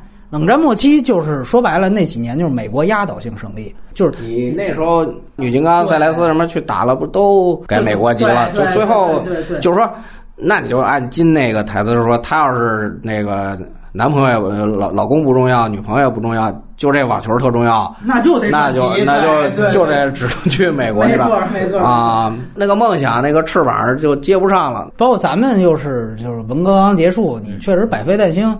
罗马尼亚那想想体操科马内奇那种事儿，其实这都是一类。就说白了，您刚才提到一句话，是国运涨，球运跟着涨，就这确实没有办法。大时代下，对吧？咱们把赛事都从美国拿过来了，哎你知道吗？深圳赛对吧？就是对，签的大单，你没知道吗问题，对对对。美国就好多赛事都萎缩，都取消了。但是我呢，确实就必须得强调，如果你要说做这个选题，它肯定最主要的你得看，就是那时候咱们为什么不让参加这个巡回赛跟大满贯赛？那显然它确实是有一个。他还没跟上，或者对吧？这个确实是他才会出现一个问题，没完全打开呢啊！因为我觉得都是得在那个时代你完全过来的人，可能就比较能体会，也比较能理解。你可能也能多理解一点胡娜，也能理解一下他当时的领队，对吧？回来也得受处分，人家仕途也受影响，包括他当时教练，对对啊，就这个呢，你可能你小孩他考虑不了那么多，他也不知道会有这些影响。但是后来我看好像胡纳回大陆探亲也没人管，而且前几年好像去央视解说中网来着，我记得有一年全是那个新浪。啊，是新浪啊，对对对，反正是主流的内地媒体请了他了，就那时候开了新浪微博，啊还开了新浪微博，完了，但是呢，跟您搭过吗？我没搭过，但是我呃采访过，我那时候也想说跟他发出过邀请，就是说高网什么时候去啊？可以，他自己说那就没问题，但是跟台里领导一请示 不行，哦，那就这事儿，因为电视台他是没有出现过。完了后来。包括跟一些网站也提过，呃新浪那时候还算比较开放，但是呢，就是因为在新浪开了微博，也遭到攻击，哦，所以后来就给关了。所以就是因为新浪请过呢，结果其他网站就也都比较谨慎了，也都不也不是排他。后来各视频网站的领导的电视台去的比较多，哦他们有这根神经，你知道吗？他就是都比较谨慎，我也都提过。因为时间呢，人胡娜就有。后来，因为他经常也在内地待着，对对对对对。但是呢，就后来就一直没成过。然后李娜传这事儿呢，就更有意思。当然，可能大家聊起来，可能感觉听众知道的更多。现在情况是，陈可辛改拍中国女排了，就这让我感觉你不拍李娜也就算了。我其实去年一年不断在夸陈可辛的人人工作室，我觉得算是一个。港片儿里边儿港人的算是相对良心，但是这个事儿我感觉又出现了香港电影人这种墙头草的属性，就是因为我感觉确实有一个他没料到的是，他当时一四年的戛纳买了一个封面，然后那个其实是第一次他向国际宣布我这个拍《李娜传》这事儿，因为你知道戛纳也是法国，正好戛纳举行期间是法网，所以他当时觉得做的没公关可以，结果没想到李娜呢，就是那一年。年底就退役了，这可能是他没意料到的一个事儿。你要是想做商业片儿，我要捞一笔，那是得看这运动员，就跟这个鲍比去做这个表演赛是一一个道理，对吧？但是呢，你说如果真正我们就是说想做一个传记片，或者说在这个类型上有一突破，甚至我说我们就是把李娜作为一个人去塑造，然后以她再形成一套社会讨论，这都是有价值的。那你从这角度你把它放弃了，确实让我觉得就有点儿墙头草。这个是我觉得挺那什么。那他为什么改中国女排？那不是也是因为里约奥运会中国女排夺了金牌，对吧？这是体局，反正那个有点有扶持 啊，扶持这个。因为李娜呢，可能就是那时候哥伦比亚公司自己是把这个自传版权也买过来了，就是说对他总总想弄的可能更市场一点儿，也得顾及。刚立项的时候，跟他们制片一块打过一场球。胡胡老师这个也算是创始人之一，是，吧？当时那个剧本方向呢不好定，因为啊他又想弄点国际市场的票房，哦，呃，又又不是全，而且是因为这么多年，你看算下来等于三年多的时间过去了，其实中间改了好几稿，因为。这个时间这东西，咱们国内的形势变化又很快。对。然后李娜主要是因为李娜退役了。对她退役了呢，其实就是她到底怎么再去把这个热点给弄起来？你要说完全照着她那个自传的那个方向呢，又不够有新意。嗯，你不是还得带这个粉丝吗？对。然后你要说弄得特别国际的时候，要把它弄成一个反体制英雄，好像又又不太对。哦就是这个故事到底他这个人物这利益在哪儿？包括就是李娜本人，愿意授权能够拍到什么程度。还有就是我那个制片跟我聊，就说他们是想回避这个网球比赛的这些场景，因为也是这个难度的问题，全世界的课题都 都没攻克。然后就是说想当时是不是就是说就用用你们那个转播那个解说的这个角度把那个比赛场景就呈现出来？我说。啊，那也是啊，对啊，啊，我说那，但是呢，就是说，好像可能你完全躲也躲不过去，啊，也想重现，他可能就一年拿法网啊，反正那种也算个全国的时间了。啊，是啊，反正，但是你又说又想把它拍成那个凡人，一步一步怎么成长出来的？反正我觉得还是挺难，因为李娜的性格那种两面性其实也很突出，那她内心的矛盾啊什么这你怎么呈现？就咱们看了今天这两部片子，其实还是挺难的。对对，就非常难。完了还得包括咱们这边这个审查制度又肯定更严。你那个价值观对不对？嗯，因为李娜她有好几次争议事件，其实是给全民在上价值观的课，对吧？就是职业网球的价值观和咱们这个社会主流价值观的矛盾，完了怎么去大家去协调？然后这个我觉得，反正而且我觉得主要还是那个电影市场的热点变化太快。当时说有一个比较困难的点，就是说李娜谁来演，这也是一个，因为当时是有传闻是说这，因为陈可辛上一部当时刚刚是这个《亲爱的》，赵薇拿了那个香港影后，就说对，就大家就会说，那你让赵薇来演，这肯定就有点儿，但是你又想不到别人。所以这个确实你是一个，就后来他们我听说陈可辛有想过。海选，嗯，那你海选的话，就是那就没有明星了，对吧？谁像呗？对对对，你要什么都想要，而且说句实话，你赵薇，你年龄各方面的，对吧？当然得亏没用啊，用了之后，这去年又赵薇又出事儿，今年又出事儿，好家伙，这比李娜还争议。这拍一赵薇传可以赵薇来演，对，就是对这个是他快的一个方面。但从另外一点问一句，您觉得您跟他聊的时候，他个人或者您当时接触这项目，您个人对李娜是想？突出他哪些方面？比如说繁体制啊，我单飞啊，或者说是怎么着励志啊，还是怎么着的？对，励志肯定是有，但是就是说怎么个励志法儿？因为其实李娜呢这一批中学她能出来，跟她这个性格有直接的关系啊，那是抛撇去那个身体天赋方面的原因。呃，但是她这个性格就是说。你在咱们电影审查制度这种冲突能表现到什么程度？嗯，你要表现的浅了，其实又没多大意思啊。你说人陈可辛对这个电影品质也还是有要求的，但是他也已经熟悉内地这个你应该怎么个游戏规则。嗯啊，所以我觉得也挺棘手的。最后其实他们那个主要是剧本也定不下，女主角是一回事儿，但是你剧本老定不下来，就是。最大的问题了，完了，现在因为你陈可辛在内地也算炙手可热了吧？其实搁在他案头的项目也挺多的了。现在那就你最后李娜并不是一个那么好操作的，就是说李娜现在广告不会缺。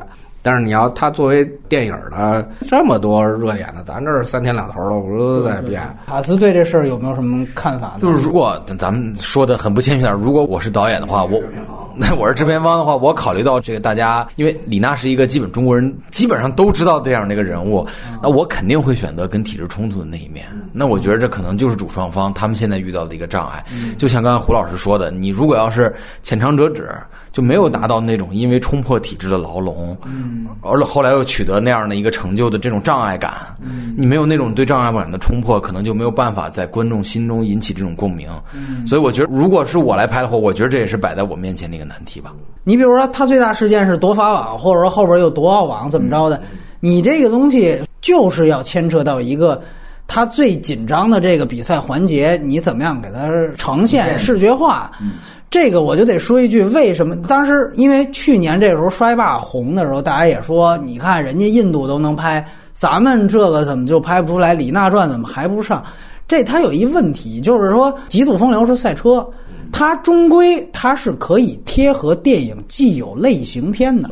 赛车我就可以靠赛车片，我就可以跟速激一样。虽然啊，当然那个。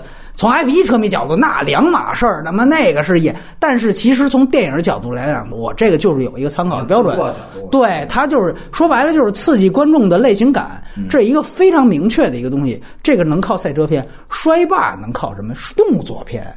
你的所有摔跤，这就是俩人打架，对吧？这本身就是动作片，所以你只要找一个很好的武术指导，然后明确他知道摔跤规则，咱们怎么看，怎么在这个电影的镜头前把他摔的，让大家觉得最后所有人都血脉喷张的，这不就是动作片吗？他这个出口是一样的。你网球也好，你包括现在陈可辛他做这中国女排。那我还是得问这问题：女排也不是一个能贴既有类型的一东西，它也是隔着网。我再说远一步，你你中国女排，你说你拍什么？如果说又是体育总局钦定，那要是就又讲夺金过程，那就说白了就是主旋律嘛。你最后宣传一女排精神。如果争一点的话，那肯定你不能所有队员你都讲，肯定我觉得还是放在教练郎平身上，对吧？那你放郎平这说白这还是李娜。那你讲郎平讲什么？你肯定讲，如果你讲到教练时代，就是他零八年的时候是替美国队将当教练，对，然后被大家骂汉奸，对吧？对，完了后来现在又里约一夺冠又成民族英雄了。你八年直接这这个东西牛逼啊！你要能拍拍这个，对吧？就是说白了，其实他面临的困境跟《李娜传》是一样，一样，一样，只是好像。这个女排更靠后，对吧？但是从另外一角度，那咱马上平昌冬奥会，你说不好在冰雪项目上又出了谁，对吧？这个就都是你要是说墙头草老换。这我觉得也不是一办法。现在大家这个跟热点的思路都太强了，你就是李娜一退役就容易凉下来了，对对对？这个呃，你要不热呢，反正有政府支持，那就都没事儿。而且呢，说实在，从群众基础来看呢，那个那个排球比网球还是要多很多。对，娜姐粉丝是两千多万，这就是不是都能转化为票房，就很难说。那您个人觉得，就是从网球这项目来讲，基本上咱们国内也就没什么能拍的。对，体育里头就。网球本来就难度就大，然后李娜这个她人物我觉得是没有问题啊，就是人物传记，人物传记片难点在咱们就是说，他这个可能就更像人物传记片，那个《性别大战》是事件传记啊，俩呢，就是还是一个就是取舍的问题嘛，你到底截哪段儿？嗯，你是要从小呢？那时候那制片连这个都还，因为剧本没定，就是说都是到底是怎么拍。也有一种说法，就是呃一到一四，他来来打满贯期间经历的这些。哦，因为时间有限嘛，你又不想从小到大。但是呢，那可能小时候就用什么闪回的一些这种方式处理。因为你看博格这个，这人为什么会这样？你一定得童年经验当中去找，对对吧？你截，对你去截也截不干净，反正就是还是得涉及。而且因为他。他李娜成长那个年代正好也是中国，你等于就赶上改革开放这些年，那个变化就很多。他个人家庭上有变化，完了咱们社会的变化也很多。呃，陈可辛肯定是想照着那个中国合伙人那种路子，就是能把这个时代背景能反映出来。而且价值观是得主流，但是李娜这可能就那那合伙人那个他肯定最后你说是根据那几个人改，其实改动也很大了，有好多。就都抹去了。嗯，他和中国合伙人可以仨人之间互相找补。这李娜这个，我觉得就更难。我觉得就是剧本。但是你可以想象，如果要是弄一个繁体制的，那咱们孙晋芳老师肯定还是这个这里边杰克克莱默的这个形象，基本上 就确立了，是吧？就不能照拍克莱默那方式拍了，对吧？对对对对对。啊，但是他拍中国女排也可以拍孙晋芳，这都能串上，串上了，串上。宇宙，对他就是比这个娜姐这个独自上场这个这个个人传记要难很多了。就是你书，我觉得还是比较简单的啊。完了，你那个你一家，而且他这个载体不一样嘛。你电影这个这个载体更大众一些。包括他退役之后，从那个独自上场，他还没退役嘛。对对对，那还有大概两年的这个职业生涯，反正都给都给填上。这包括就是说。你别以为就是我翻拍他的书，就是还要增添新的东西，就是也容易弄成那个含量很大，但是难以取舍。明白，就完了，对，完了，对，完了，那你到底那个立场在哪儿？尤其是咱们国家那个球迷们，你说娜姐两千多万粉丝，他也。咱们国的网球迷都到不了那个数。我说就是说，按美国那标准啊，就是一一礼拜得打一次球的。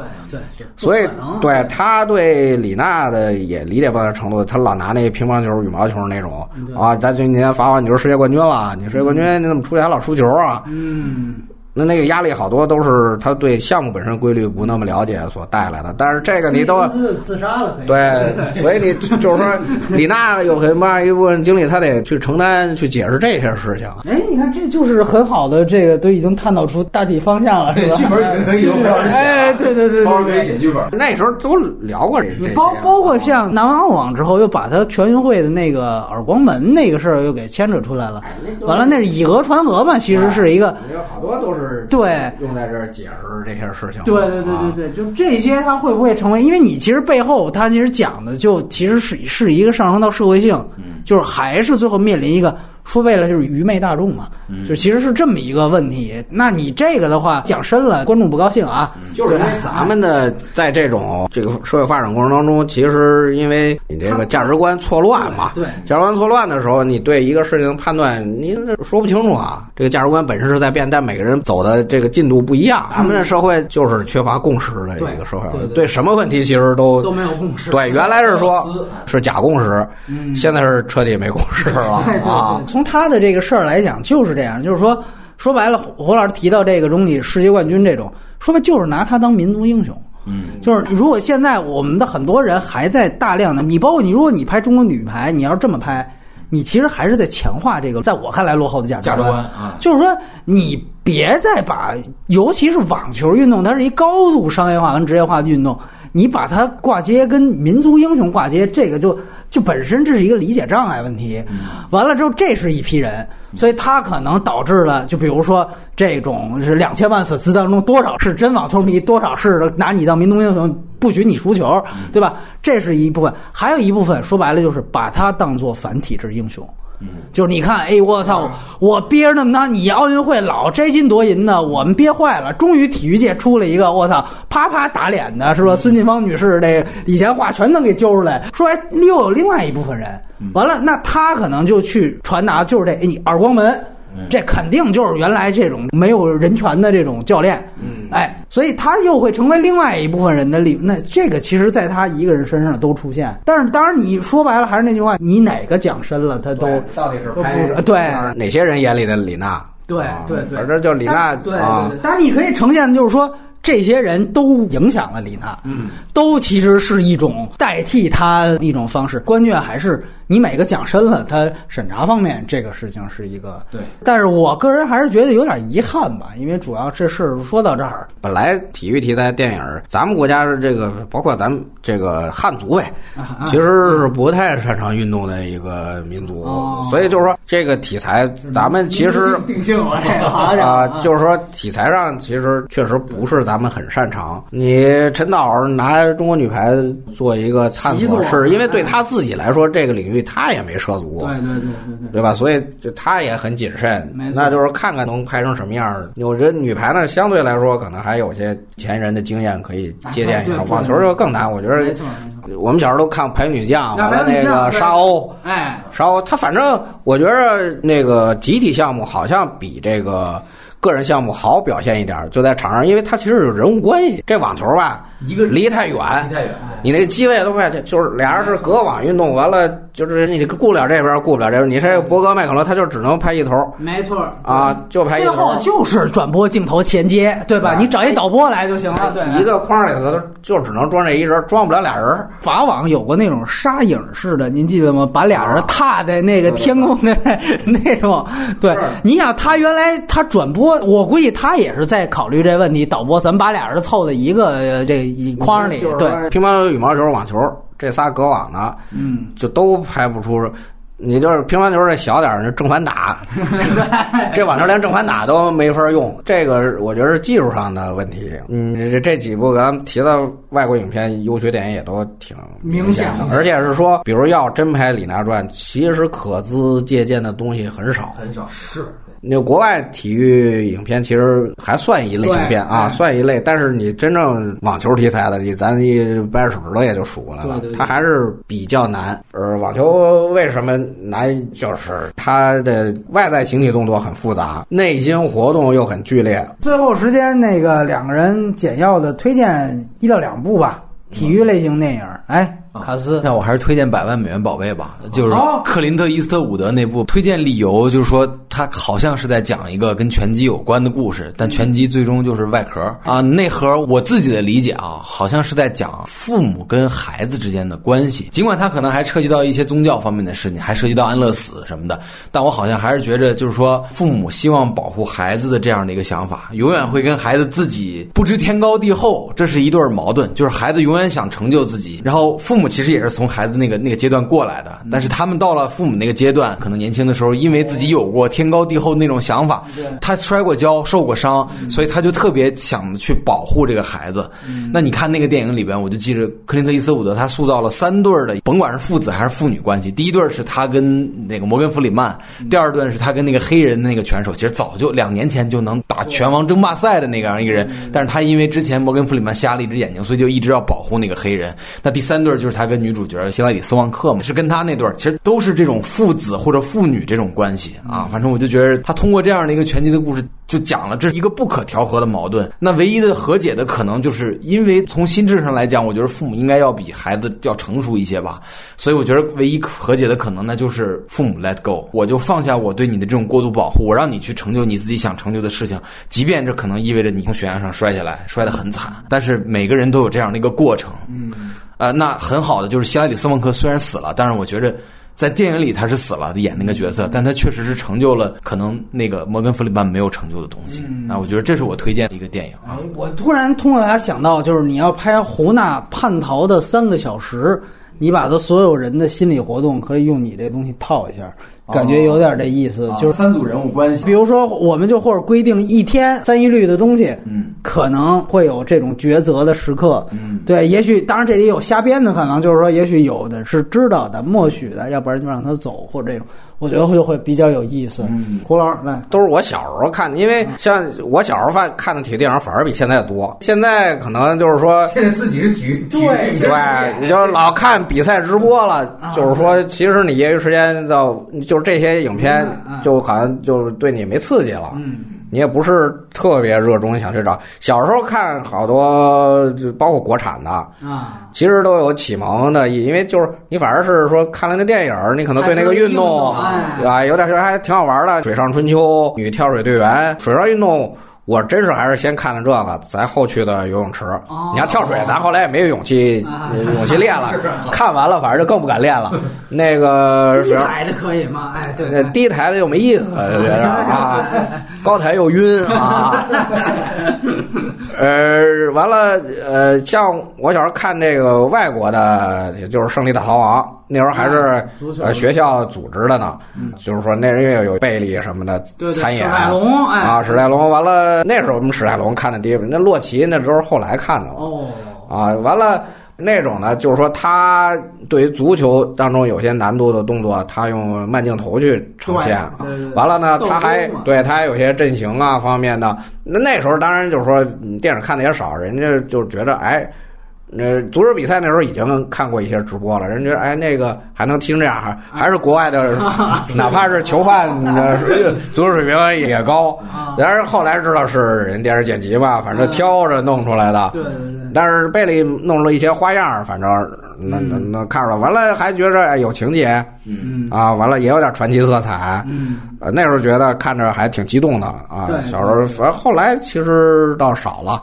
呃，这个资源应该也好找吧？像我提到这个，还有就是刚才我提到，就是可以让陈导去接接。我觉得沙鸥是个拍的很不错的一个体育的影片，因为他那时候当然也是借了中国女排的，对，那时候刚拿世界冠军的热潮。那时候拍摄周期其实比现在长，而且呢，他其实写的这个沙鸥这个队员呢。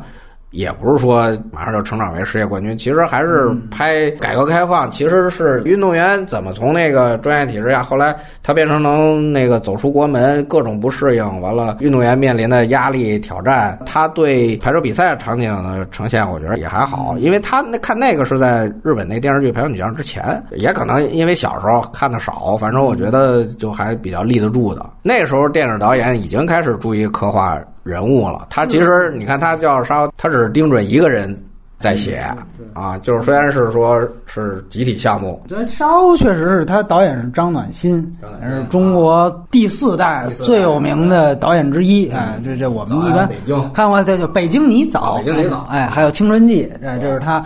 对，那两个可能相对完成度更高，但确实这个导演本身，像您提到的，他已经开始注重人物本身。对，这女导演嘛，又是。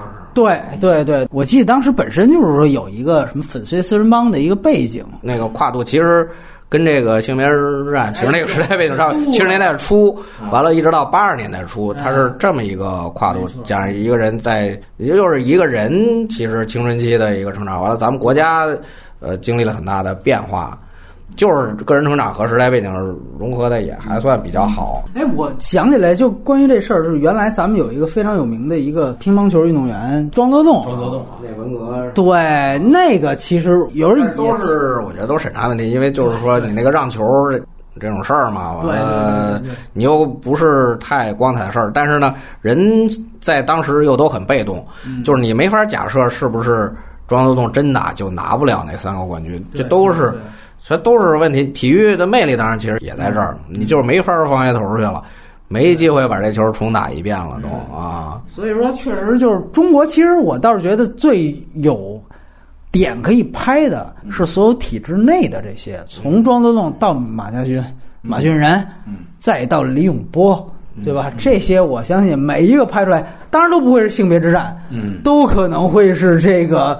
我花样女王那种，那就是我们之后要呈现。包括，然后那另外一个，我就问你们俩，李娜传要是没戏了，那咱们得再接着盼下一个李娜的出现。去年开始，大家民间造星吴亦丙，感觉已经提前拿了大魔王冠军了。就这个 还是很难吧？当然，因为因为郑炫出来，大家这个热点又觉得哎，他不行了啊。反正这这大家就是天上一脚地上一脚，反正我觉得都比较缺耐心吧，所以让大家。那个回头老都去看看这些历史上的对这些网球运动，就是怎么过来？一步又过来，不是说那一下呃就折嘴了又蹦出来一个，它还是有很多传承的东西在里头。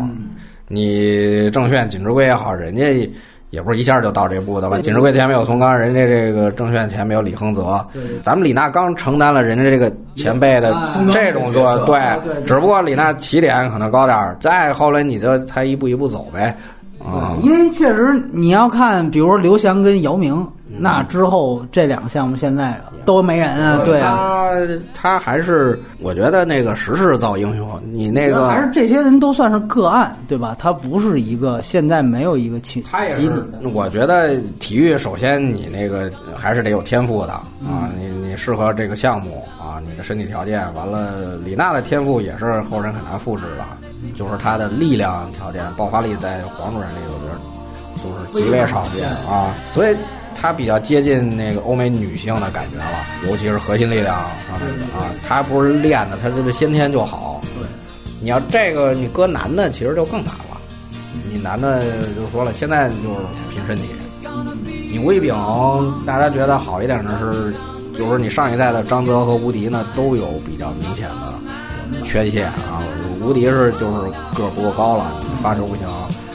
张德是个啊，移动不行，完了战术思想也不是太灵活，网球这些都需要你才能打好。吴一丙呢，就是介于他们两个之间呗。完了，可能现在团队配置啊，起点也比当年他们要好一些，所以就看看吧。但是竞争也很激烈了。明天一早去天津看戴维斯杯呢，吴一丙在名单里就不知道明天能不能上场，因为今天吴迪，对，今天吴迪和张泽赢了一场，输了一场。就看会不会变阵呗，反正吴炳进去肯定是说做一个辩手啊，做一个辩手会用到，包括可能双打，其实他也有机会上，就就看教练怎么排了呗啊。哎，你还别说，当年这个博哥不就是戴杯一战成名对吧？十五岁上，哦那点儿其实也是，当时戴杯赢罗迪克，对对对，就是都是青少年的时候。对对对，但是人家就是那个世界组嘛，咱们这个，咱们这个，你说赢了新西兰的那人，咱都不知道。你说在咱国内那个知名度，你还不如吴亦丙呢。所以反正所以就是说，其实是要一步一步来。就是你说是一战成名，但是他那时候教练敢那么用博格，是因为肯定之前有先例。你看这回贝克尔他们那个打小队列波啊什么，让他多去打这个，其实就是让他去慢慢学会怎么打五盘三胜比赛。我看这回就好点，今天跟澳大利亚小孩又差点输了，待会儿再打到决胜盘、第五盘抢四位。但是呢，这个他就是啊他有什么经历，他至少我觉得以后就不会